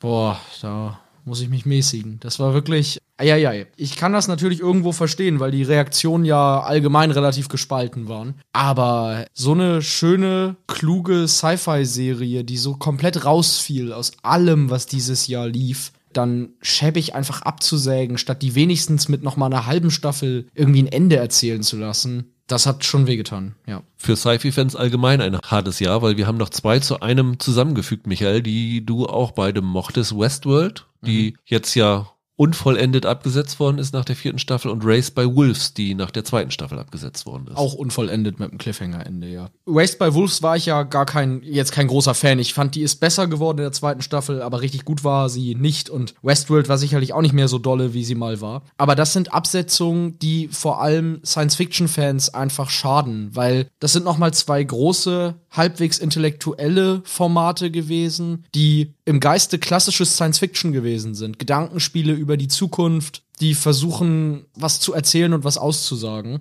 die auch so einen epischen Atem hatten. Und wenn du solche Sachen absetzt, ohne offenes Ende, dann verrätst du dein Publikum, das Publikum verliert das Vertrauen in solche Formate und dementsprechend wird es sowas irgendwann gar nicht mehr geben. Und egal wie man zu Westworld, Raised by Wolves oder Night Sky steht, jedem Sci-Fi-Fan schaden solche Absetzungen. Das finde ich sehr schade und nicht in Ordnung von den entsprechenden Anbietern. Und das zweite Genre, das dieses Jahr wirklich böse in Mitleidenschaft gezogen worden ist, sind Jugendserien, ganz besonders Jugendserien, die auf Mädchen abzielen. Einmal Paper Girls, nochmal wieder ein Amazon-Opfer, die ja wirklich äh, offensichtlich die Sofakissen durchsucht haben, um Kleingeld für Herr der Ringe zu finden. Also was da abgesetzt worden ist, geht auf keine Kuhhaut. Ich weiß, du warst nicht so ein großer Fan von Paper Girls, aber ich mochte die und hätte mich sehr gefreut, wenn es weitergegangen wäre. Ich fand die auch ganz cool, doch, doch. Und dann gibt es noch eine Serie, über die haben wir noch nie gesprochen, über die redet auch kaum einer, was wahrscheinlich der Grund ist, warum sie abgesetzt worden ist. Aber Netflix hat eine Serie, die The Babysitters Club heißt. Und das ist eine Romanverfilmung. Der Roman ist in den 90ern einmal verfilmt worden als Serie und als Film einmal mit Skylar Fisk und Rachel Lee Cook als Film. Ist jetzt nochmal als Serienneuauflage gekommen. Und ich weiß, dass das bei vielen jüngeren Mädchen ein Riesenhit ist und man muss ehrlich gesagt, wenn man da reinguckt, auch zugeben, dass man das total verstehen kann und das ist eine wunderbare Coming-of-Age-Geschichte, die auch Ältere sich anschauen können und es ist wirklich eine von ganz, ganz wenigen Serien, die bei Rotten Tomatoes 100% positive Kritiken hat. In beiden Staffeln. Und das sind mittlerweile, glaube ich, 69 Kritiken und es ist nicht eine negative dabei. Und das ist wirklich eine bodenlose Frechheit, weil die Serie kostet nichts. Das haben sie letztes Jahr, hatte ich hier stellvertretend Jodie and, and the Phantoms bei Netflix. Also da zu sagen, wir schneiden dem jüngeren Publikum einfach mal so einen Favoriten weg, der nicht viel kostet und machen dafür irgendeinen Fantasy, der dann letztendlich totaler Dreck wird, finde ich echt enttäuschend von Netflix. Netflix hat in diesem Bereich super viel abgesägt. Wir haben ja jetzt hier längst nicht alles drin. Es gab noch so Sachen wie First Kill oder Warrior Nun. Auch Serien für ein junges weibliches Publikum. Warrior Nun gerade am Mittwoch abgesägt worden, ja. ja. Und sehr viele Serien auch dabei, wo du eben nochmal Julie and the Phantoms ansprichst, die bisexuelle oder lesbische Charaktere in den Mittelpunkt rücken, was es nochmal ein ganz besonders merkwürdiges Geschmäckle hat. Schämt euch Netflix. Also von daher Schande über euch alle. Was ist dein größtes Ärgernis gewesen von denen, wenn du es jetzt persönlich betrachten würdest, Michael? Mein, mein ganz persönlich größtes Ärgernis ist Night Sky, weil ich es hier wirklich irgendwie ungeheuerlich finde, das nicht wenigstens zu Ende zu erzählen. Wenn ich mich in die Sicht der Macher versetze, dann wäre ich richtig angesäuert, wenn ich an Minx gearbeitet hätte. Du sitzt da über ein halbes Jahr am Set, reißt dir da den Allerwertesten auf, um vernünftige Staffel hinzuliefern und dann wird das nie gesendet. Das ist wirklich eine bodenlose Gemeinheit. Sagen wir mal so, Minx müsste bei dir eigentlich offene Wunden wecken, weil so ist es ja Glow halbwegs auch ergangen. Ne? Die waren noch ja. nicht ganz fertig gedreht, die hatten, glaube ich, drei Folgen oder so fertig, genau. dann haben sie den Stecker gezogen. Angesichts der Umstände ja nicht nur angesichts der Qualität der Serie ist das das größte Ärgernis des Jahres gewesen. Das, das ist der ausgestreckte Mittelfinger an jeden, der in diesem Business arbeitet. Ne? Wenn Studios entscheiden, nö, wir senden das einfach nicht, was du da hart mit harter Arbeit produziert hast. Das ist wirklich ein Negativexempel für die ganze Serienwelt. Man kann nur hoffen, dass es tatsächlich jemand anders rettet, weil dieses Ding war für einige Preise, glaube ich, nominiert. Also zu mhm. sagen, nee, das wollen wir nicht mehr, ist schon komisch. Der Begleit-Award dafür ist der Boris Johnson Award logischerweise, für die überfälligste Absetzung.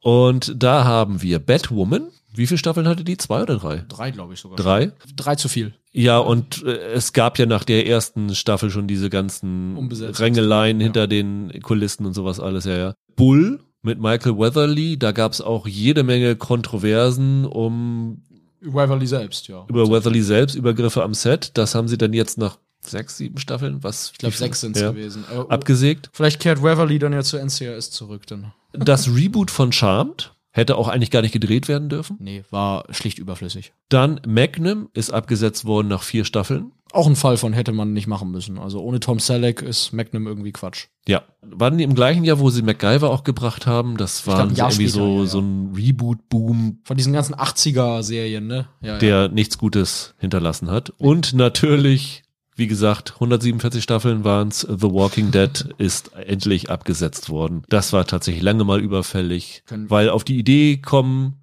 man macht einfach einen Spin-off mit den gleichen Figuren und macht eine andere Serie, hätte man auch schon sechs Staffeln vorher kommen können. Ja, man macht ja drei Spin-offs mit den gleichen Figuren. Ja, ja. Das ist der Hammer. Da ich all die Jahre aus so vielen verschiedenen Gründen The Walking Dead tatsächlich gucken musste. Und ich möchte das hier nochmal ganz klar sagen. Ich musste das gucken. Ich habe das nicht freiwillig gesehen. Und ich befreit bin von diesem Fluch und mir diese Zombie-Gesichter nicht mehr angucken muss, möchte ich dafür plädieren, dass wir die auszeichnen. Denn wie viel waren es? 147 hast du gesagt? Das war, ja. es war zu viel. Als drei Staffeln davon hätten allerhöchstens gelangt und dann war gut. Ich hätte sonst zu Bull plädiert, aber ich bin dabei Walking Dead komplett mit dir dabei, weil ich bin ja nach der ersten Staffel ausgestiegen, weil ja. ich irgendwie war es nicht meins. Kommen wir zum Bobby Ewing Award. Ja, für den blödesten Gimmick, ne, wegen der Dusche damals. Genau, Bobby Ewing kommt in der Dusche zu sich und alles war nur ein Traum. Ich glaube, die ganze letzte Staffel. Welche Serie hat in diesem Jahr mit die dümmsten Gimmicks benutzt, wo man so irgendwie so Erzählmechanismen nominiert bei uns? Ich beginne mal mit Flight Attendant. Da hatten wir den Gimmick, dass es Kaylee Cuoco dreimal gibt, weil sie in der ersten Staffel so geil war, dass sie gesagt haben, wir müssen mehr Kaylee Cuoco haben. Ja, so ist es gewesen, ja. Das genau. dann aber leider nach hinten losgegangen ist, weil das hat überhaupt nicht funktioniert. Also dann gab sie dann in ihrem Mind Palace, gab es dann diese Dreier Selbstgespräche. Das hat die Serie wirklich ein bisschen ruiniert, muss ich sagen. Ja, das war furchtbar. Irgendwann hatte ich meine Liste gemacht und habe dann Bad Boba aufgeschrieben. Ich dachte, Bad Boba, wo ist denn Boba Fett böse geworden. Und dann fiel mir ein, ach, ich meinte die Badeszenen in Boba Fett. Nämlich, wir hatten ja dann diese Szenen, wo Boba in diesem Erholungsbad liegt und dann kommen dann immer so Erinnerungsszenen, wo dann halt die Vorgeschichte von ihm erzählt wird. Und das war so nervig, weil im Endeffekt ist das, was alle Leute wollten, nämlich zu erfahren, wie ist es mit Boba sozusagen weitergegangen.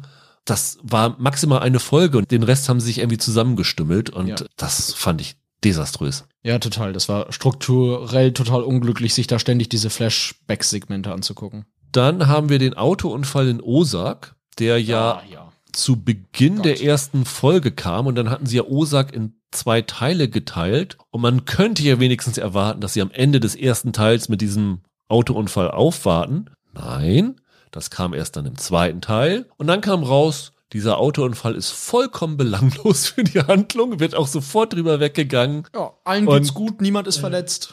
Ganz, ganz seltsame Entscheidung. Wir haben noch die Selbstgespräche in Moonlight, Michael. Haha, Oscar Isaac guckt in den Spiegel und sieht Oscar Isaac mit einem schlecht gelaunteren Gesicht und dann unterhält er sich mit seinen zwei, drei Persönlichkeiten, die da alle in ihm schlummerten. Ja. Also ein enger Verwandter von dem Triple Quoco. Genau, genau. Nur dass, ich glaube, beim Triple Quoco hat die Kaylee sich nie so einen miesen britischen Akzent angeeignet Ja. wie Oscar Isaac in seiner Britenrolle. Es war ganz schlimm. Das stimmt. Glückwunsch an alle, die das auf Deutsch geguckt haben. Ihr seid da echt was aus dem Weg gegangen. Und als fünftes haben wir die Frau des Zeitreisenden, wo es dann ja Zeitreisen halt gab, wo sich dann auch Figuren selber treffen können, was dann daran gegipfelt hat, dass eine Figur sich selber einen Blowjob gibt und dabei von sich selbst als Vater überrascht wird. Ja, das ist da auch passiert. Ja, ja. Ich glaube, ich müsste alles, was ich aus dieser Serie gesehen habe, irgendwie mal in der Therapie aufarbeiten oder so. Das habe ich komplett äh, verdrängt. Du hast recht, ja. oh, nee. Mist, weißt du, ich wollte jetzt eigentlich für den Autounfall in Ja. Osaka plädieren, weil das irgendwie über 20 Folgen ging, der Blödsinn. Aber diese Blowjob-Szene, das war ja schon noch mal was anderes. Das war ja schon ganz, ganz, ganz anderes Kaliber. Also das war äh, unfassbar. Es gibt auch diesen Ausdruck von Happy Days ausgehend, Jump the Shark. Ja. Für eine Serie, die sozusagen an dem Zeitpunkt, an dem man wusste, die Serie ist absoluter Scheiß. Die müsste man hier Giving Yourself a äh, Blowjob so ungefähr umbenennen. So schlimm war das. Also Blowing yourself. Klingt, Genau. ja, klingt ja auch nach Scheiße gebaut haben. ähm, Also. das war keine gute Serie von Anfang an, aber das war ein ganz, ganz schlimmes Ding. Aber was das Erzählerische angeht, ist das Osak-Ding schon mal noch mal eine andere Hausnummer. Weil, wie gesagt, dadurch, dass dieses Ding als so ein Damages-Ding aufgebaut wird, wo du irgendwann in der Mitte darauf kommst und das so der einschneidende Moment dieser Geschichte sein müsste, von wo aus sich alles nochmal verändert. Und dann stellt sich irgendwann raus nach neun Folgen, die hatten einen Autounfall und dann sind sie alle wieder rausgestiegen und sind sie nach Hause gegangen. Und dann denkst du ja, okay, dafür habt ihr das jetzt gemacht? Also das ist, was das Erzählerische angeht, unterste Schublade. Lass uns doch einen Sonder-Award für die verstörendste Szene des Jahres an diese Blowjob-Szene Ja. geben. Und den Bobby Ewing Award kriegt Ozark für diesen, für diese Grütze. Auf jeden Fall. Kommen wir zum Thomas Gottschalk Award für das überflüssigste Reboot des Jahres, weil solange Thomas Gottschalk jedes Jahr ganz mies Wetten das rebootet, machen wir auch den Thomas Gottschalk Award jedes Jahr. Ach, Tommy, was soll das? Und an Reboots gab es dieses Jahr auch eine unfassbare Menge. Also da mussten wir auch schon wieder die Hälfte rausschmeißen. Wir haben uns jetzt entschieden für And Just Like That. Das, Sex and the City war zurück. genau. Bel Air haben wir schon erwähnt. Ja. Clarice, ein Reboot von Hannibal ohne Hannibal. genau. Das fasst es sehr gut zusammen. The Santa Clauses, ein Reboot von The Santa Claus mit Tim Allen, ist gerade bei Disney Plus gestartet und läuft noch mit Folgen im Wochenrhythmus. Seit dieser Serie glaubt Michael nicht mehr an den Weihnachtsmann. Glaub an nichts mehr nach dieser Serie. Und als fünftes haben wir das Vermächtnis von Montezuma, die jetzt in der nächsten Woche startet. Das ist das Vermächtnis der Tempelritter, dieser Nicolas Cage-Filme. Ich glaube, es waren zwei, ne? Es gab noch das Genau, es gab geheime zwei. Buch oder so. Und das ist jetzt ohne Nicolas Cage, aber unter anderem wieder mit Harvey Keitel. Harvey Keitel ist kurz dabei und der Typ, der den Hiwi gespielt hat von Nicolas Cage in den Film, ist kurz dabei. Also es gibt so ein paar Anhänge daran. Also sagen wir mal so, der Nicolas Cage Charakter ist gefühlt dabei, weil er ist immer ungesehen an der anderen Ecke von Telefongesprächen, an der Ach. anderen Seite. Okay, verstehe. Ich glaube, das Embargo ist gefallen. Ich sag mal so, wir werden da nicht groß drüber sprechen, wahrscheinlich. Ich habe eine Schwäche für diese Filme gehabt, aber die Serie ist wirklich Light-Version. Also ihr fehlt so ein bisschen der Abenteuerlust von den Filmen und äh, von daher ist es dann die Frage, warum mache ich so ein Reboot? Und also wir haben ja nicht gesagt, es ist nicht das Schlechteste, sondern es ist einfach das Überflüssigste. Also ich würde Bel Air vielleicht rausnehmen, weil dadurch, dass sie versucht haben, das Genre zu wechseln, Haben sie wenigstens irgendwas versucht? haben sie wenigstens was versucht, genau. Ich mache mal folgenden Vorschlag. Also bei And Just Like That muss ich sagen, ich bin nun auch nicht der große Sex and the City Fan. Ich kann das also eigentlich gar nicht so einschätzen, ob das jetzt überflüssig war oder ob das irgendwer gebraucht hat. Ein Hannibal Reboot ohne Hannibal ist natürlich schon irgendwie extrem dumm. Ja. Jetzt kommt mein Aber. Letzten Endes war Clarice ja auch einfach nur irgendeine Krimiserie, wie sie halt dutzendfach laufen. Und sie haben sich halt eine IP draufgeschrieben. Das verstehe ich und es ist am Ende auch total egal, auf welcher IP das bas- basiert. Aber wer auf dieser Welt wollte Tim Allen nochmal als Weihnachtsmann sehen? Das ist so eine unfassbar blöde Idee. Ich glaube, dieser drei Filme davon gibt's und der dritte gilt selbst unter den eingeschworensten Weihnachtsmann-Fans als eine Katastrophe. Wer zur Hölle kam auf die Idee, den nochmal in seinen Fettsuit da mit dem, mit dem angeklebten Rauschebart zu stecken. Ich weiß nicht, hast du davon irgendwas gesehen? Ja, Ich nämlich auch. Ich musste das auch gucken. Und ich habe den Trailer gesehen, da habe mich immerhin drüber amüsiert, dass Peyton Manning als Weihnachtsmann vorspricht. ja, das kann ich verstehen. Ich habe zwei Folgen davon Ja. gesehen und möchte jede Sekunde meiner Lebenszeit zurückhaben und plädiere dafür, dass wir das auszeichnen, weil das wirklich furchtbar ist. Ich wage jetzt übrigens hier eine Prognose. Also ich habe auch nur zwei Folgen gesehen. Ich habe keine Ahnung, wie diese Serie ausgeht. Aber ich bin mir relativ sicher, es geht ja darum, dass Tim Allen den abgeben will und äh, sein Sohn will das nicht. Und dann suchen sie verzweifelten Nachfolger. Dann hauen sie hier den Cal Penn an. Der ist so ein Spielzeugentwickler, der wird das dann. Ich prognostiziere dir. Der Typ kriegt das nicht auf die Reihe. Und am Ende wird Tochter Ja. von Tim Allen zum Weihnachtsmann. Weil es wird nämlich dann auch noch so ein bisschen angedeutet, dass die Ehefrau von ihm sauer ist, dass die Mrs. Claus irgendwie in der Geschichte immer vergessen wird. Und das ist definitiv eine Hinarbeitung darauf, dass Ja. das daraus hinauslaufen wird. Absolut. Ich bin einer der größten Buzz Lightyear-Fans auf der Welt, aber ich sage einfach mal, niemand auf dieser Welt braucht mehr Tim Allen.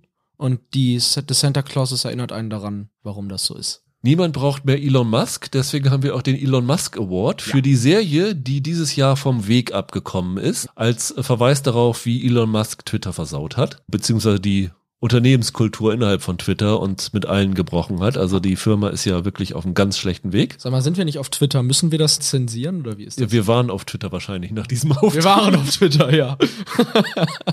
weil Elon ja jedes kritische Wort irgendwie raushaut. Wohl wahr. Nominiert für die Serie, die vom Weg abgekommen ist, ist Gangs of London, haben wir vorhin schon drüber geredet. Das war mal eine tolle Actionserie und jetzt ist es nah am Gewaltporno. Gesprochen haben wir auch über die zweite Staffel von Gentleman Jack und waren da auch wenig angetan von. Die ist dann ja auch abgesetzt worden. Ja, leider verdient, muss man sagen. ja, weil da hatten sie sich nicht mehr wirklich viel einfallen lassen. Killing Eve haben wir eben schon genügend drüber gesprochen. Ich meine, die sind schon vorher vom Weg abgekommen, aber Ja. jetzt sind sie nochmal richtig in den Graben gefahren. Die, die waren auf keinem Weg mehr. Also das, das war, oh mein Gott. Wir haben The Wilds, die jetzt auch nach der zweiten Staffel abgesetzt worden ist, die dann ja, das hatten wir damals nach der ersten Staffel gesagt, was das für eine bekloppte Idee ist. Jetzt dasselbe nochmal zu machen mit einem Gendertausch. Genau, und vor allen Dingen, ihr habt jetzt endlich mal eine Herr der Fliegen-Geschichte nur mit Mädchen, nur mit jungen Frauen und bringt dann wieder Männer in diese Geschichte rein und denke, das hat das, das braucht keiner. Davon haben wir schon hunderte gehabt und genau das ist ihnen dann auch zum Verhängnis geworden. Und äh, die fünfte Nominierung ist Memorial Hospital, weil die es geschafft hat, innerhalb der Staffel sowas vom Wege abzukommen, weil sie nach vier Folgen War ein so Kandidat für deine Top 10, ne? Genau, und sie hat einen unfassbaren Genrewechsel gemacht und danach war das ein absoluter Reinfall. Und für mich ist das auch der Favorit, weil innerhalb der Staffel sich so zu verheben, ist schon ein Kunststück. Ja, also das Schlimmste hiervon ist Killing Eve, aber wie du sagtest, die waren ja schon nicht mehr so richtig auf irgendeinem Weg. Die sind nur einfach noch schlechter geworden. Ich würde auch Memorial Hospital beehren.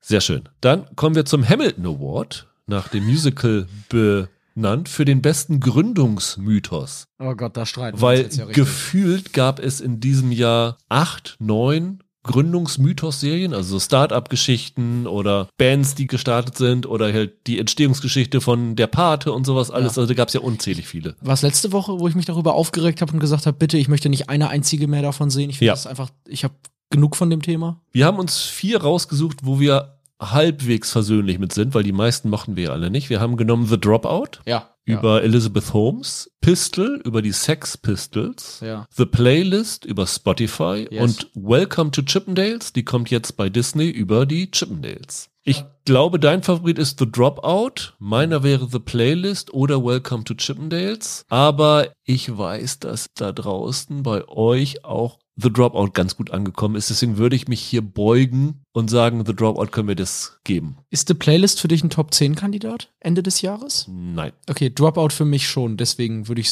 würde ich erst recht drauf plädieren, dass wir das Okay, machen. also The Dropout ist der Hamilton des Jahres. Alles klar.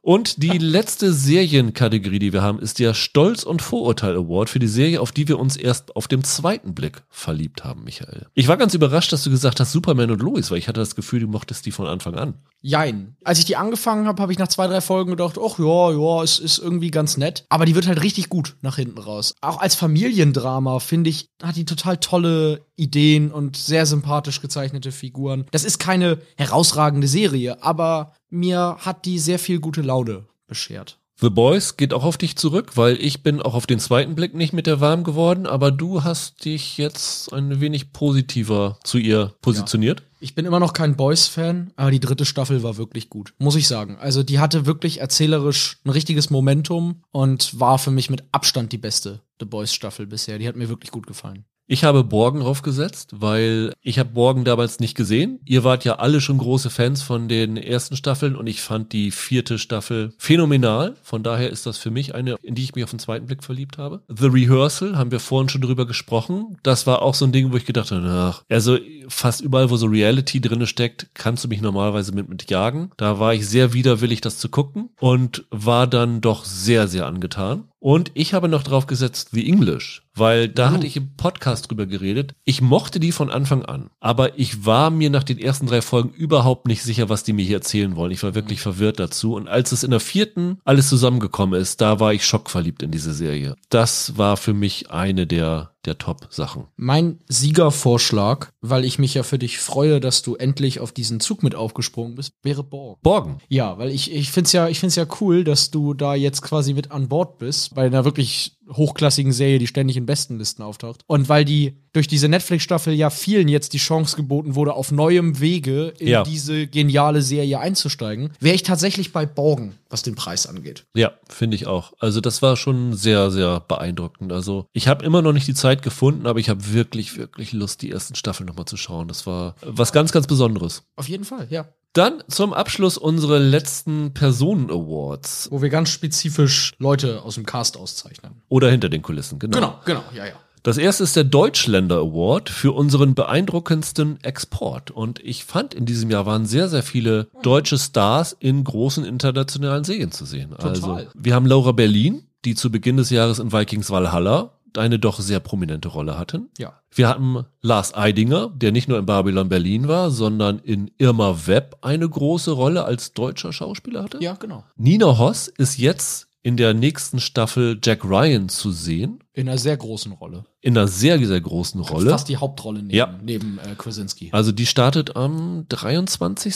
Werden wir nächste Woche nochmal drüber sprechen. Genau, ja. Christian Schwocho habe ich noch drauf gesetzt, weil wir haben auch einen hinter der Kamera, nämlich er hat dieses Jahr wieder zwei Folgen von The Crown inszeniert. Die Scheidungsfolge und die Boris Jelzin-Folge. Und Alicia von Rittberg, die in Becoming Elizabeth, Elizabeth die Erste gespielt hat. Also auch eine absolute Hauptrolle, die Titelfigur dieser Serie von einer Deutschen gespielt. Also erstmal, das heißt ja hier für unseren beeindruckendsten Export, ich finde die eigentlich alle ziemlich super. Ja, also muss man wirklich sagen, durch die Bank weg wirklich beeindruckende Leistung in diesem Jahr gewesen. Mir hat sehr gut Lars Eidinger in Irma Web gefallen, aber von der Anlage der Rolle her, von der Größe der Rolle her, tendiere ich zu Nina Hoss. Also ich habe in die dritte Staffel ja auch schon reingeguckt und man ist immer versucht, diese Serie ab der dritten Staffel umzubenennen nach der Figur, die Nina Hoss spielt. So prominent ist die in der Staffel. Ich habe den Trailer gesehen und gesagt, ach ja, Nina Hoss spielt da irgendwie die tschechische Präsidentin. Naja, die Ja. trifft dann ab und zu mal Genau. ein oder macht dann so ein bisschen hier oder hü oder hot. Nee, nee, die ist wirklich integral für die Geschichte. Sie ist teilweise in die Action mit eingebunden. Sie bleibt auch nicht nur in Tschechien. Sie ist wirklich neben John Krasinski die zweite Hauptrolle. Ich würde sagen, sie ist größer als Wendell Pierce in dieser Staffel. Und Jack Ryan ist ja nicht gerade eine kleine Serie. Nein, nein. Nicht bei einem kleinen Anbieter. Also Alicia von Rittberg trägt natürlich Becoming Elizabeth, eine kleinere Serie, aber Nina Hoss nach Homeland und so ist das schon wirklich sehr, sehr beeindruckend. Und sie spielt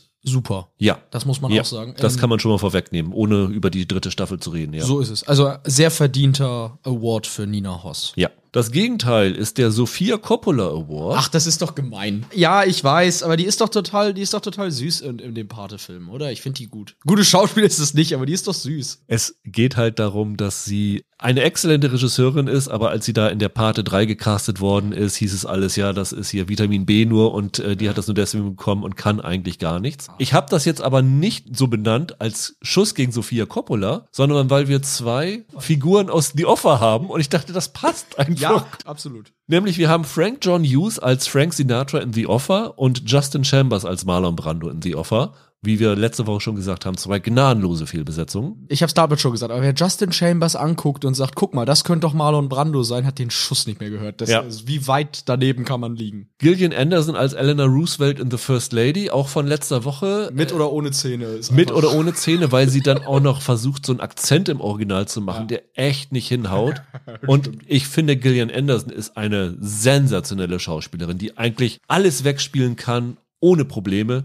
Ich habe sie noch nie so schlecht gesehen wie hier. Ist ja fast wieder beeindruckendes Casting, also eine Rolle zu finden, in der Gillian Anderson so schlecht wegkommt, oder? Ja. René Zellweger in The Thing About Pam, eine unfassbar schlechte Serie, die, ich glaube, bei RTL Plus gelaufen ist, wenn ich mich nicht ganz täusche. Und René Selweger hat das gar nicht nötig. Warum macht die sowas? Ja. Die kann sich doch nun wirklich Rollen aussuchen, wird man meinen. Und wir haben Cara Delevingne in der zweiten Staffel von Only Murders in the Building als Künstlerin, die dort eine Beziehung mit Selena Gomez eingeht. Die passt natürlich am besten zu dem Namen des Awards, denn das war ja wirklich Vitamin B vom Allerfeinsten. Also da hat die Gomez einfach ihre beste Freundin ans Set geholt und gesagt, hier komm, lass uns mal bezahlt von Hulu paar schöne Wochen zusammen verbringen. Für mich zudem die desaströseste Schauspielleistung des Jahres. Ich habe noch nie in so einer großen Produktion eine Schauspielerin gesehen, die so offensichtlich ihre Zeilen abliest teilweise. Ich fand die furchtbar schlecht. Jetzt ist die Frage, ist sie die mieseste Schauspielerin? Ja. Ist sie aber auch das mieseste Casting? Nee, das mieseste Casting ist Justin Chambers als Marlon Brando. Ja. Das ist wirklich dermaßen weit weg von allem. Also mit dem Castingdirektor hätte ich gerne mal gesprochen, wie, was, was der genommen hat, als ihm das eingefallen ist. Vielleicht hat man ihm ein Angebot gemacht, dass er die ablehnen konnte.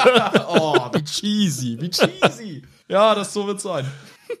Kommen wir zum Scotty Doesn't Know Award. Ein Award, wo Michael irgendwie gestern mir gestanden ist, warum heißt denn der so? Ich dachte, du meinst hier den Typ aus Star Trek.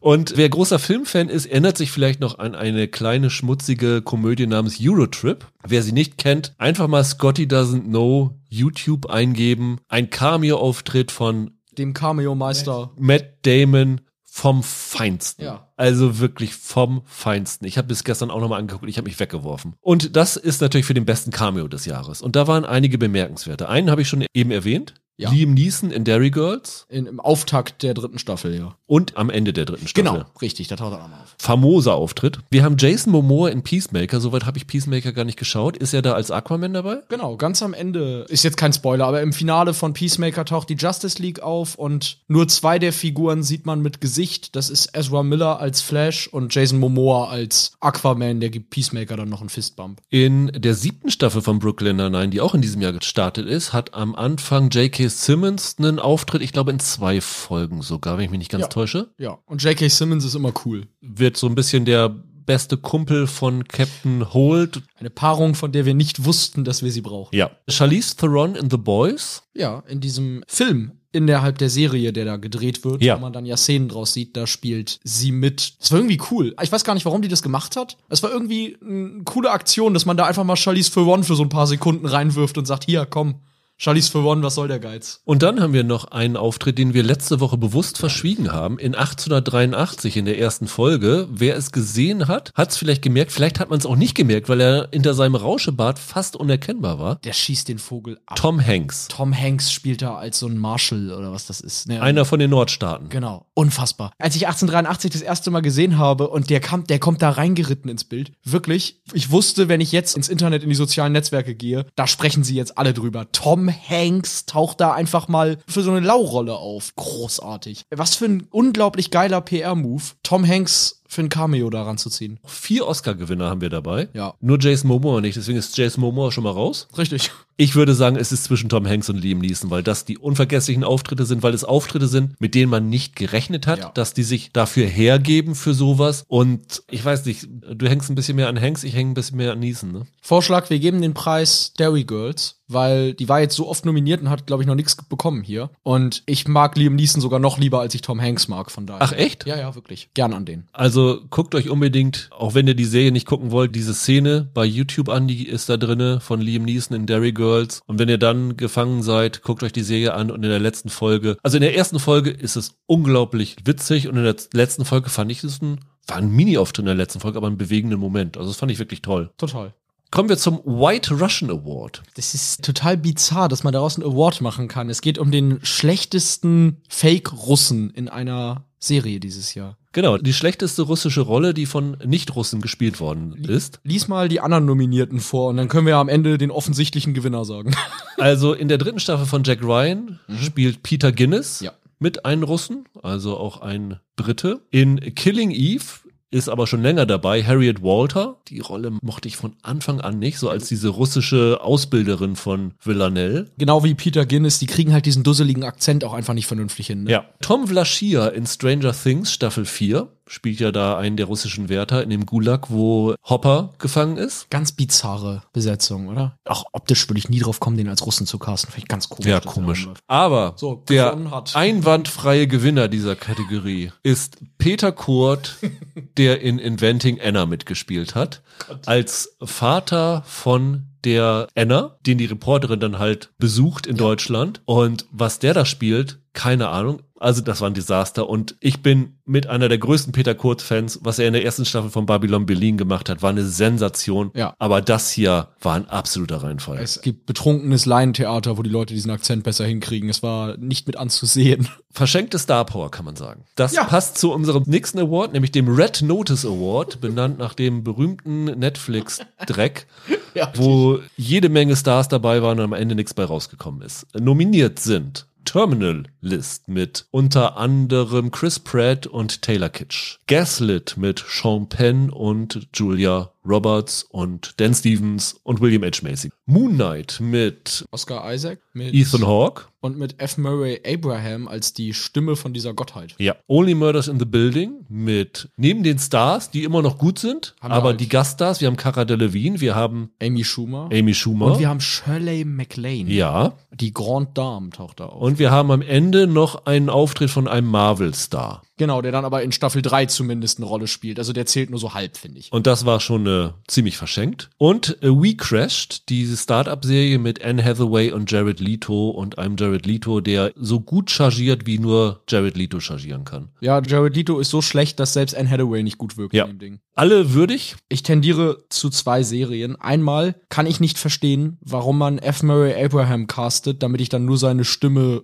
ins Mikro grummeln lasse. Und gleichzeitig bin ich richtig sauer, was man mit Shirley MacLaine in Only Murders in the Building hat. Die taucht zweimal auf, sitzt auf der Couch zusammen mit Steve Martin und muss da irgendwelche erbärmlichen Dialoge vor sich hin murmeln. Such du es dir aus, aber eins von den beiden muss es sein in meinen Augen. Ich würde Only Murders in the Building machen. Ganz einfach, weil ich finde, was sie da gemacht haben mit den Stars, ist halt das Problem. Ich caste solche Namen, also muss ich diesen Leuten auch Szenen schreiben. Ja, Und dadurch unterminieren sie die Hauptfiguren. so ist es. Und zum Beispiel die Cara Delevingne-Szenen, die könntest du ersatzlos aus dieser Serie rausstreichen. Ja. Es würde nichts fehlen. ja, sie hatte nichts Genauso Amy Plot. Schumer, die tauchte auf und du denkst, ah, der wird ein großer Plot mit aufgemacht, dass sie jetzt diese Wohnung von Sting erbt. Die ist Zwei nach ihrem zweiten Auftritt ist sie nie wieder da, bis zum Finale. Ja. Und du denkst ja, was sollte das Ganze? Das fand ich wirklich eine Frechheit. Hat mich wirklich enttäuscht. Auch wenn man, glaube ich, Only Murders in the Building die zweite Staffel noch mag, wird man, glaube ich, zugeben, dass diese Neuzugänge nicht der Grund sind, warum man die zweite Staffel mochte. So ist es. Ja, finde ich gut.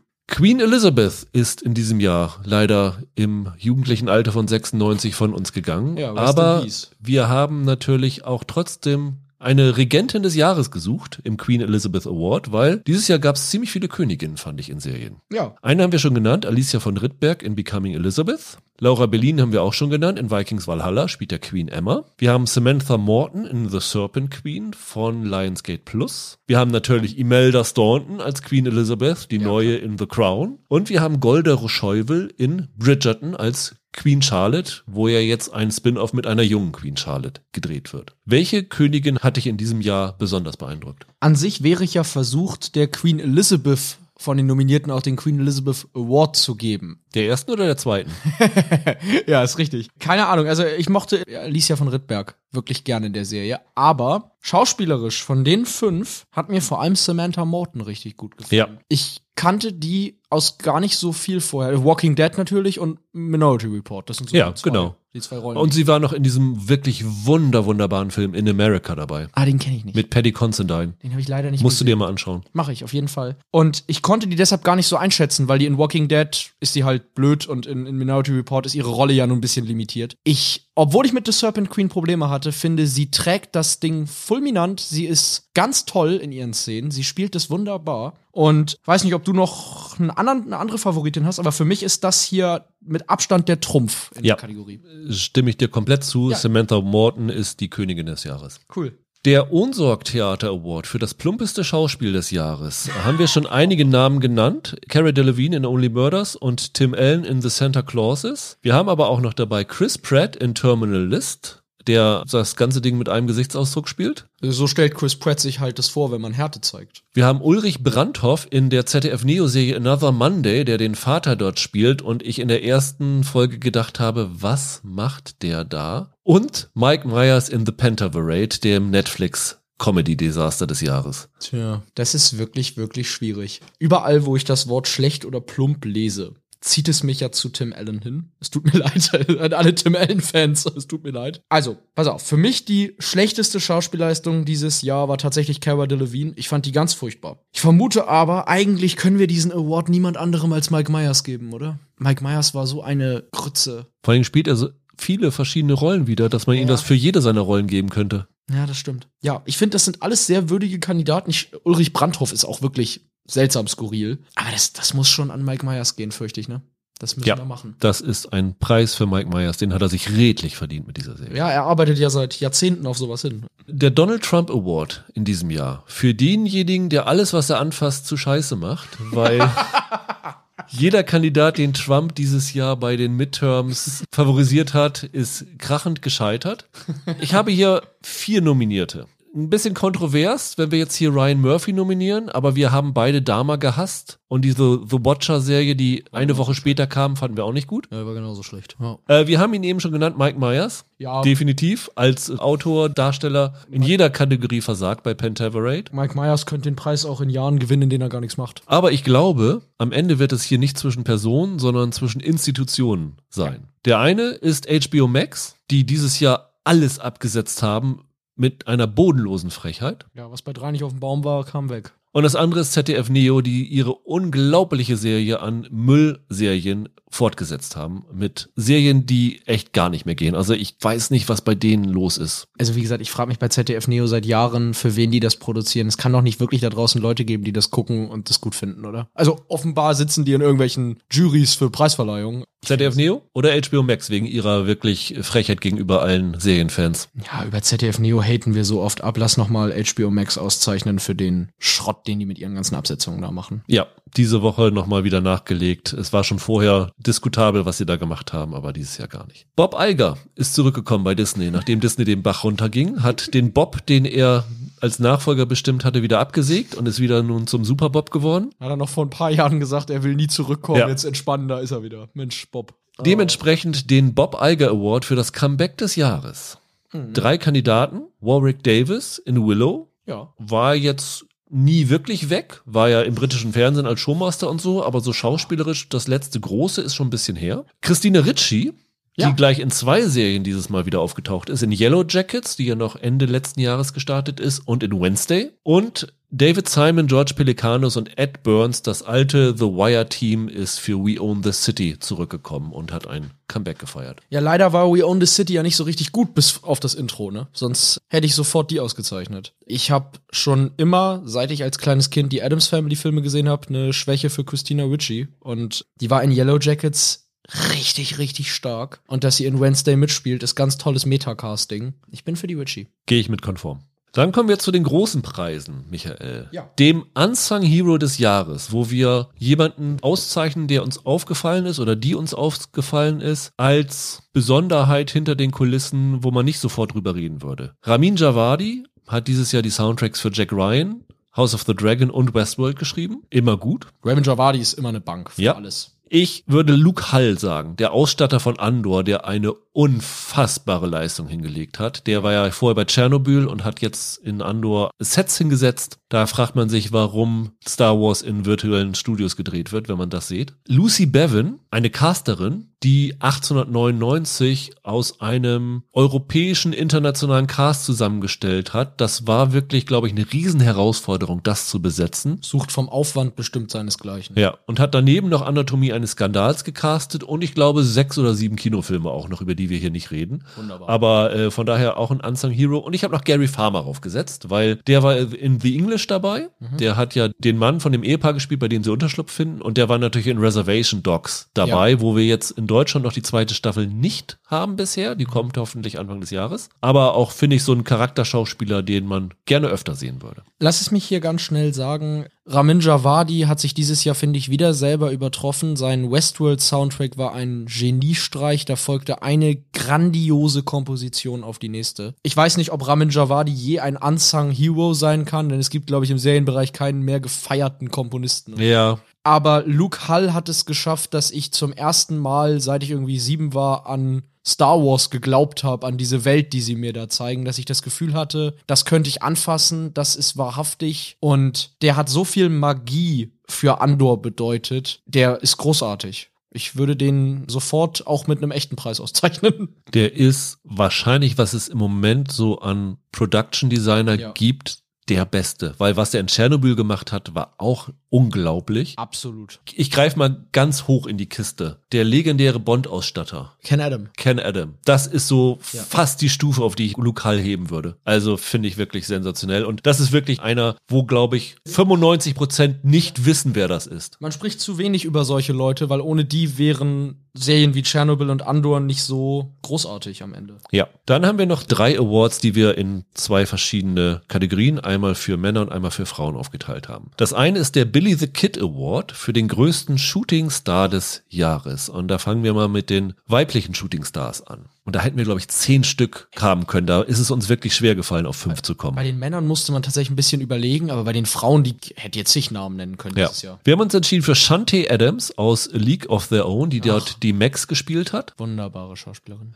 Millie Alcock aus House of the Dragon. Man hätte vielleicht auch Emma Darcy nennen können. Ja, aber ich glaube, Millie Alcock hat auch im Netz eine ganz besondere Popularität gewonnen. Die ist, also ich habe wirklich bei der den Eindruck, die ist aktuell überall in meinem Feed. Und wenn Millie Alcock nicht gut gewesen wäre, wären die Leute gar nicht bis zu Emma Darcy gekommen, sondern vorher schon ausgestiegen. So das ist ist der Punkt. Ja, ganz genau. Jenna Ortega. Ja, klar. Wednesday. Ich mochte sie in You, in der zweiten Staffel war sie dabei, schon unglaublich gerne, aber was sie hier hingelegt hat, das wird ihre Karriere verändern. Muss man definitiv Ja. sagen. Sie war dieses Jahr, am Anfang des Jahres, wir reden hier ja sonst nicht über Filme, aber sie war Anfang des Jahres noch in dem neuesten Scream-Film und hatte dann eine relativ kleine Rolle. Und Wednesday ist so groß, dass ab jetzt die nächsten Jahre alles, in dem Ortega mitspielt, mit dem Wednesday-Star vermarktet werden Ja. wird. Celia Rose Gooding hat in Strange New Worlds Uhura gespielt und war unglaublich gut. wundervoll. Unglaublich gut. Ganz wundervoll. Also finde ich großartig. Und Iman Velani haben wir uns alle, glaube ich, schockverliebt in ihre Natürlichkeit bei Miss Marvel und auch in der Natürlichkeit bei ihren Interviews danach und dass sie wirklich so ganz authentisch ein Marvel-Fan ist. Fantastisch. Ich finde das unmöglich, hier jemanden auszuzeichnen. Wie sollen wir uns entscheiden? Wenn wir jetzt nur banal nach der Popularität gehen, dann Ja. ist es Jenna Ortega. Definitiv. Klar. Wollen wir das so machen oder haben wir jemanden, den wir persönlich besonders entdeckt haben? Ich würde bei Shooting Star sagen, wer kommt vom unbekanntesten und ist am bekanntesten rausgegangen. Ich kannte Jenna Ortega vorher schon. Ja, ich auch. Von daher würde ich sagen, dass sie da rausfällt, auch wenn sie wahrscheinlich den größten Karriereschub bekommen hat am Endeffekt. Mhm. Ich würde Millie Alcock sagen. Ich auch. Ich hab in House of the Dragon wirklich bei jeder Szene mit ihr gedacht, das ist unfassbar, was für eine gigantische Ausstrahlung die hat. Die hat ein Charisma, die gehört sofort auf die größtmögliche Leinwand in Hauptrollen in Hollywood-Filmen. Eine wirklich bemerkenswerte junge Schauspielerin. Und ja, würde ich auch sagen, Millie Alcock war ein Casting-Geniestreich dieser Serie. Bei den Männern haben wir zwei Stranger Things Darsteller. Jamie Campbell Bauer, der den Wegner gespielt hat, und Joseph Quinn, der den Eddie gespielt hat, den Metal-Typen. Ja, so ein bisschen so eine sehr heimliche Star der vierten Staffel. Genau. Dazu haben wir gepackt Alan Richardson, der neue Reacher. Ja, der deutlich mehr wie Reacher aussieht als Tom Cruise. Ja. Jeremy Allen White, der Star von The Bear. Ja. Den man allerdings vorher schon aus Shameless kannte, also war nicht ganz unbekannt. Ja, aber The Bear ist jetzt einfach auch der Rezeption wegen schon ein ganz anderes Kaliber. Und Chesky Spencer, der in The English von einem Darsteller, den ich nie vorher wahrgenommen habe, zu jemandem geworden ist, wo ich gedacht habe, den möchte ich jetzt überall sehen. Das ist hier jetzt wieder so ein Ding. Also ich würde behaupten, Joseph Quinn ist hier der Jenna Ortega seiner Kategorie. Ja, aber kanntest du Joseph Quinn vorher schon? Nee. Aber ich würde behaupten, so von, vom Popularitätsschub hatte der den größten, ja. oder? Aber dadurch, dass man ihn vorher nicht kannte, würde ich sagen, ist er hier schon für den Shootingstar des Jahres definitiv qualifiziert. Absolut. Ich würde vielleicht noch Chesky Spencer zur Debatte stellen. Ja. Der war wirklich, auch jetzt von jemandem, der die Englisch ja nicht so mochte, der war wirklich sehr, sehr gut. Such du es dir aus, Quinn oder Spencer? Wen möchtest du nehmen? Also mein Herz sagt Chesky Spencer, aber mein Kopf sagt, Joseph Quinn ist derjenige, der in diesem Jahr den größten Karriereschub bekommen hat. Dann machen wir Joseph Quinn. Kommen wir zum Darsteller und zur Darstellerin des Jahres. Das war richtig hart. Das war richtig hart, weil schon beim Vorabdiskutieren da auf fünf Nominierte zu kommen, war richtig heftig. Es gab so tolle Schauspielleistungen dieses Jahr. Geeinigt haben wir uns auf David Thewlis, der gleich in zwei Serien dabei war, nämlich Sandman und Landscapers. Auf Gary Oldman, der zumindest in zwei Staffeln dabei war, nämlich Slow Horses 1 und 2. Ja. Stellan Skarsgård in Andor. Ja. Paddy Considine in House of the Dragon. Oh Mann, ja. Und Paul Walter Hauser, der auch in zwei Serien war, nämlich in In With the Devil, aka Blackbird und in Cobra Kai in der neuen Staffel. Ja, obwohl ich ihn da auch eher für In With the Devil nominieren würde. Würde ich auch sagen. Für mich fast unmöglich. Gary Oldman war unfassbar gut. Stellan Skarsgård war grandios wie vielleicht nie zuvor. Und Paddy Considine hatte zumindest schauspielerisch die beste Szene des Jahres, wenn er sich da als alter Mann auf diesen eisernen Thron schleppt. Ja, ganz, ganz schwierig. Da würde mein Herz zu Stellan Skarsgård tendieren. Und wie gesagt, Paddy Considine hatte diese eine Szene. Aber ich glaube, der Quantität auch wegen ist es Gary Oldman in diesem Jahr für mich. Ich hätte Paddy Considine gesagt, weil er dieses Jahr schändlich bei den Golden Globes übergangen worden ist. Keine Ah, Nominierung. Und dann kann er sich doch mit einem Serienweise Award total trösten drüber. Ich glaube, das ist viel wichtiger, als einen Golden Globe zu gewinnen. Finde ich auch. Angesichts der, dieser tollen äh, Thronszene. Ja, Paddy Considine, gerne. Lass uns das machen. Also das ist, glaube ich, die Szene, die den meisten in diesem Jahr von House of the Dragon in Erinnerung bleiben wird, wie sich der alte, gebrechliche König als letzten Akt zum Thron schleppt. Ja, minutenlang in Stille. Und da House of the Dragon eine der meistgesehenen und populärsten Serien ist und das die Szene davon ist, Paddy Considine. Aber wir müssen sagen, qualitativ auf dem Niveau, das ist echt richtig eine Hausnummer. Alle fünf sind phänomenal gewesen. Ja. Bei den Damen haben wir Denny Benton in Gilded Age. Ja. Wir haben Lucy Boynton, die in Sturz ins Leere dieser ähm, Hugh Laurie Agatha Christie Verfilmung und äh, die Ipcress-Datei Hauptrollen hatte, also Ja. zwei wirklich prominente Rollen. Olivia Colman neben David Thewlis in Landscapers, Janelle James in Abbott Elementary und Amanda Seyfried in The Dropout. Olivia Colman ist für mich zurzeit die beste Schauspielerin der Welt, mit Abstand. Ich finde alles, was die macht, brillant. Ich finde die in Landscapers übermenschlich. Fand aber dieses Jahr Amanda Seyfried sogar noch besser. Die ist in The Dropout die absolute Sensation gewesen für mich. Ich bin jetzt sehr gespannt, zu wem du tendierst. Du bringst bestimmt noch einen dritten Namen ins Spiel, könnte ich mir vorstellen. Ich fand die Lucy Boynton ganz toll in den beiden Rollen, weil die auch so verschiedene Aspekte abgedeckt hat. Also in Ipcress-Datei fand ich sie wirklich fantastisch. Da war sie gut, ja, das finde ich auch. Äh, Wenn du mich vor die Wahl stellst zwischen Olivia Colman und Amanda Seyfried, würde ich Olivia Colman nehmen. Ja? Ja. Okay. Ja. Dann, dann lass uns auf Olivia Colman einigen. Wie gesagt, für mich die beste Schauspielerin der Welt zurzeit. Die neue Meryl Streep. Ja, mindestens. Unser letzter Award ist für den Showrunner und die Showrunnerin des Jahres. Und da ist eine Kategorie, bei dem Showrunner habe ich ein bisschen geschummelt, weil ich bei den Showrunnerinnen tatsächlich mehr Auswahl hatte. Und deswegen habe ich das Ehepaar, das wir haben, bei den Männern eingesortiert. Ja, das ist ja okay.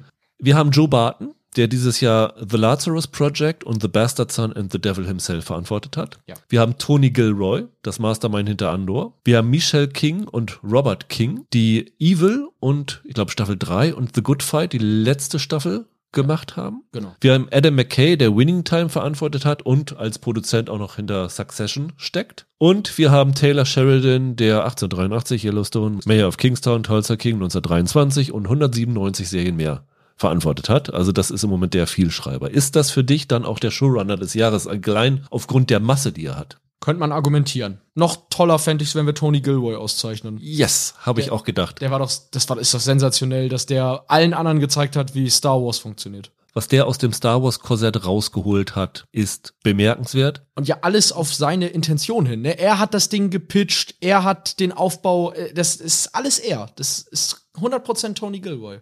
Und wenn man bedenkt von den Erfahrungen von allen anderen, die so an den Filmen und so beteiligt ja. waren, wie schwierig es ist, das zu balancieren mit Kathleen Kennedy und Lucasfilm und sowas alles, ja. da nicht vom Weg abzukommen. Was dahinter steckt, kann man, glaube ich, nicht hoch genug einschätzen. Für mich deswegen auch Tony Gilroy, der Showrunner des Jahres. Und bei den Showrunnerinnen haben wir Bisha K. Ali, die nicht nur Miss Marvel, sondern auch The Baby, diese Horrorserie bei Wow, verantwortet hat. Quinta Brunson, die die Hauptrolle bei Abbott Elementary hatte und die Showrunnerin ist und die Idee dazu hatte. Sue Yu, die Pachinko auf die Beine gestellt hat. Mindy Kaling, die Never Have I Ever abgeschlossen und Sex Lives of College Girls begonnen hat. Ja. Und Ellen Rappaport, die Minx gemacht hat und jetzt von HBO Max ziemlich verarscht worden ist. Ja, das weckt Sympathie, finde ich. Ich mag ja auch Mindy Kaling sehr gerne. Ja. Mir gefallen ja ihre beiden Serien. Aber ich möchte hier für Quinta Brunson von Abbott ja. Elementary plädiert. Cool, da sind wir auf einer Linie. Das Oder? hatte ich auch gedacht. Die spielt ja nur auch selber mit und Abbott Elementary äh, zu Recht für zig Sachen nominiert, ist irgendwie eine wunderbare kleine Serie. Und sie schreibt die nicht nur, sie steckt nicht nur dahinter, sie trägt die auch mit. Und man merkt einfach an diesen ganzen vielen gescheiterten Sitcom-Versuchen von Netflix, wie schwierig es doch ist, eine traditionelle Sitcom auf die Beine zu stellen. Ja. Und dass Quinta Brunson das geschafft hat, eine unterhaltsame Sitcom zu schreiben,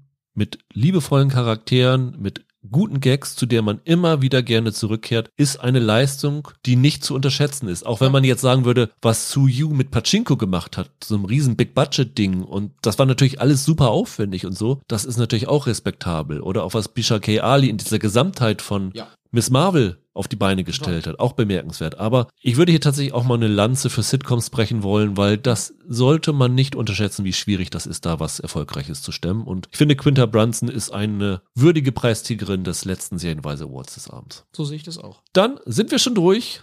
Hat ja nur zwei Stunden gedauert. wir hören uns in der nächsten Woche wieder. Da machen wir nochmal eine traditionelle Folge. Gucken nochmal, glaube ich, so zurück, was im Dezember noch gestartet ist, was noch kommt. Also Jack Wine steht ja vor allem an. Ne? Genau. Bevor es dann in der Woche danach zu unserem großen Abschluss-Podcast kommt, wo ihr bitte, bitte, bitte eure Top Tens einschickt an Sehenweise at web.de oder Twitter at Seelenpodcast. Und wir sind schon ganz gespannt, wer am Ende die Nase vorn haben wird. Es stellt sich schon so eine Tendenz raus langsam. Zwei Kandidaten für die Top-Platzierung. Eine dritte, die noch vielleicht reinrutschen könnte. Ich verrate nicht, worum es geht. Aber wenn ihr noch Lieblingsserien habt, die ihr unbedingt in der HörerInnen Top 10 drin haben wollt, schickt es rein. Bis dahin, habt ein schönes Wochenende, bleibt gesund, macht's gut, ciao, ciao. Ciao.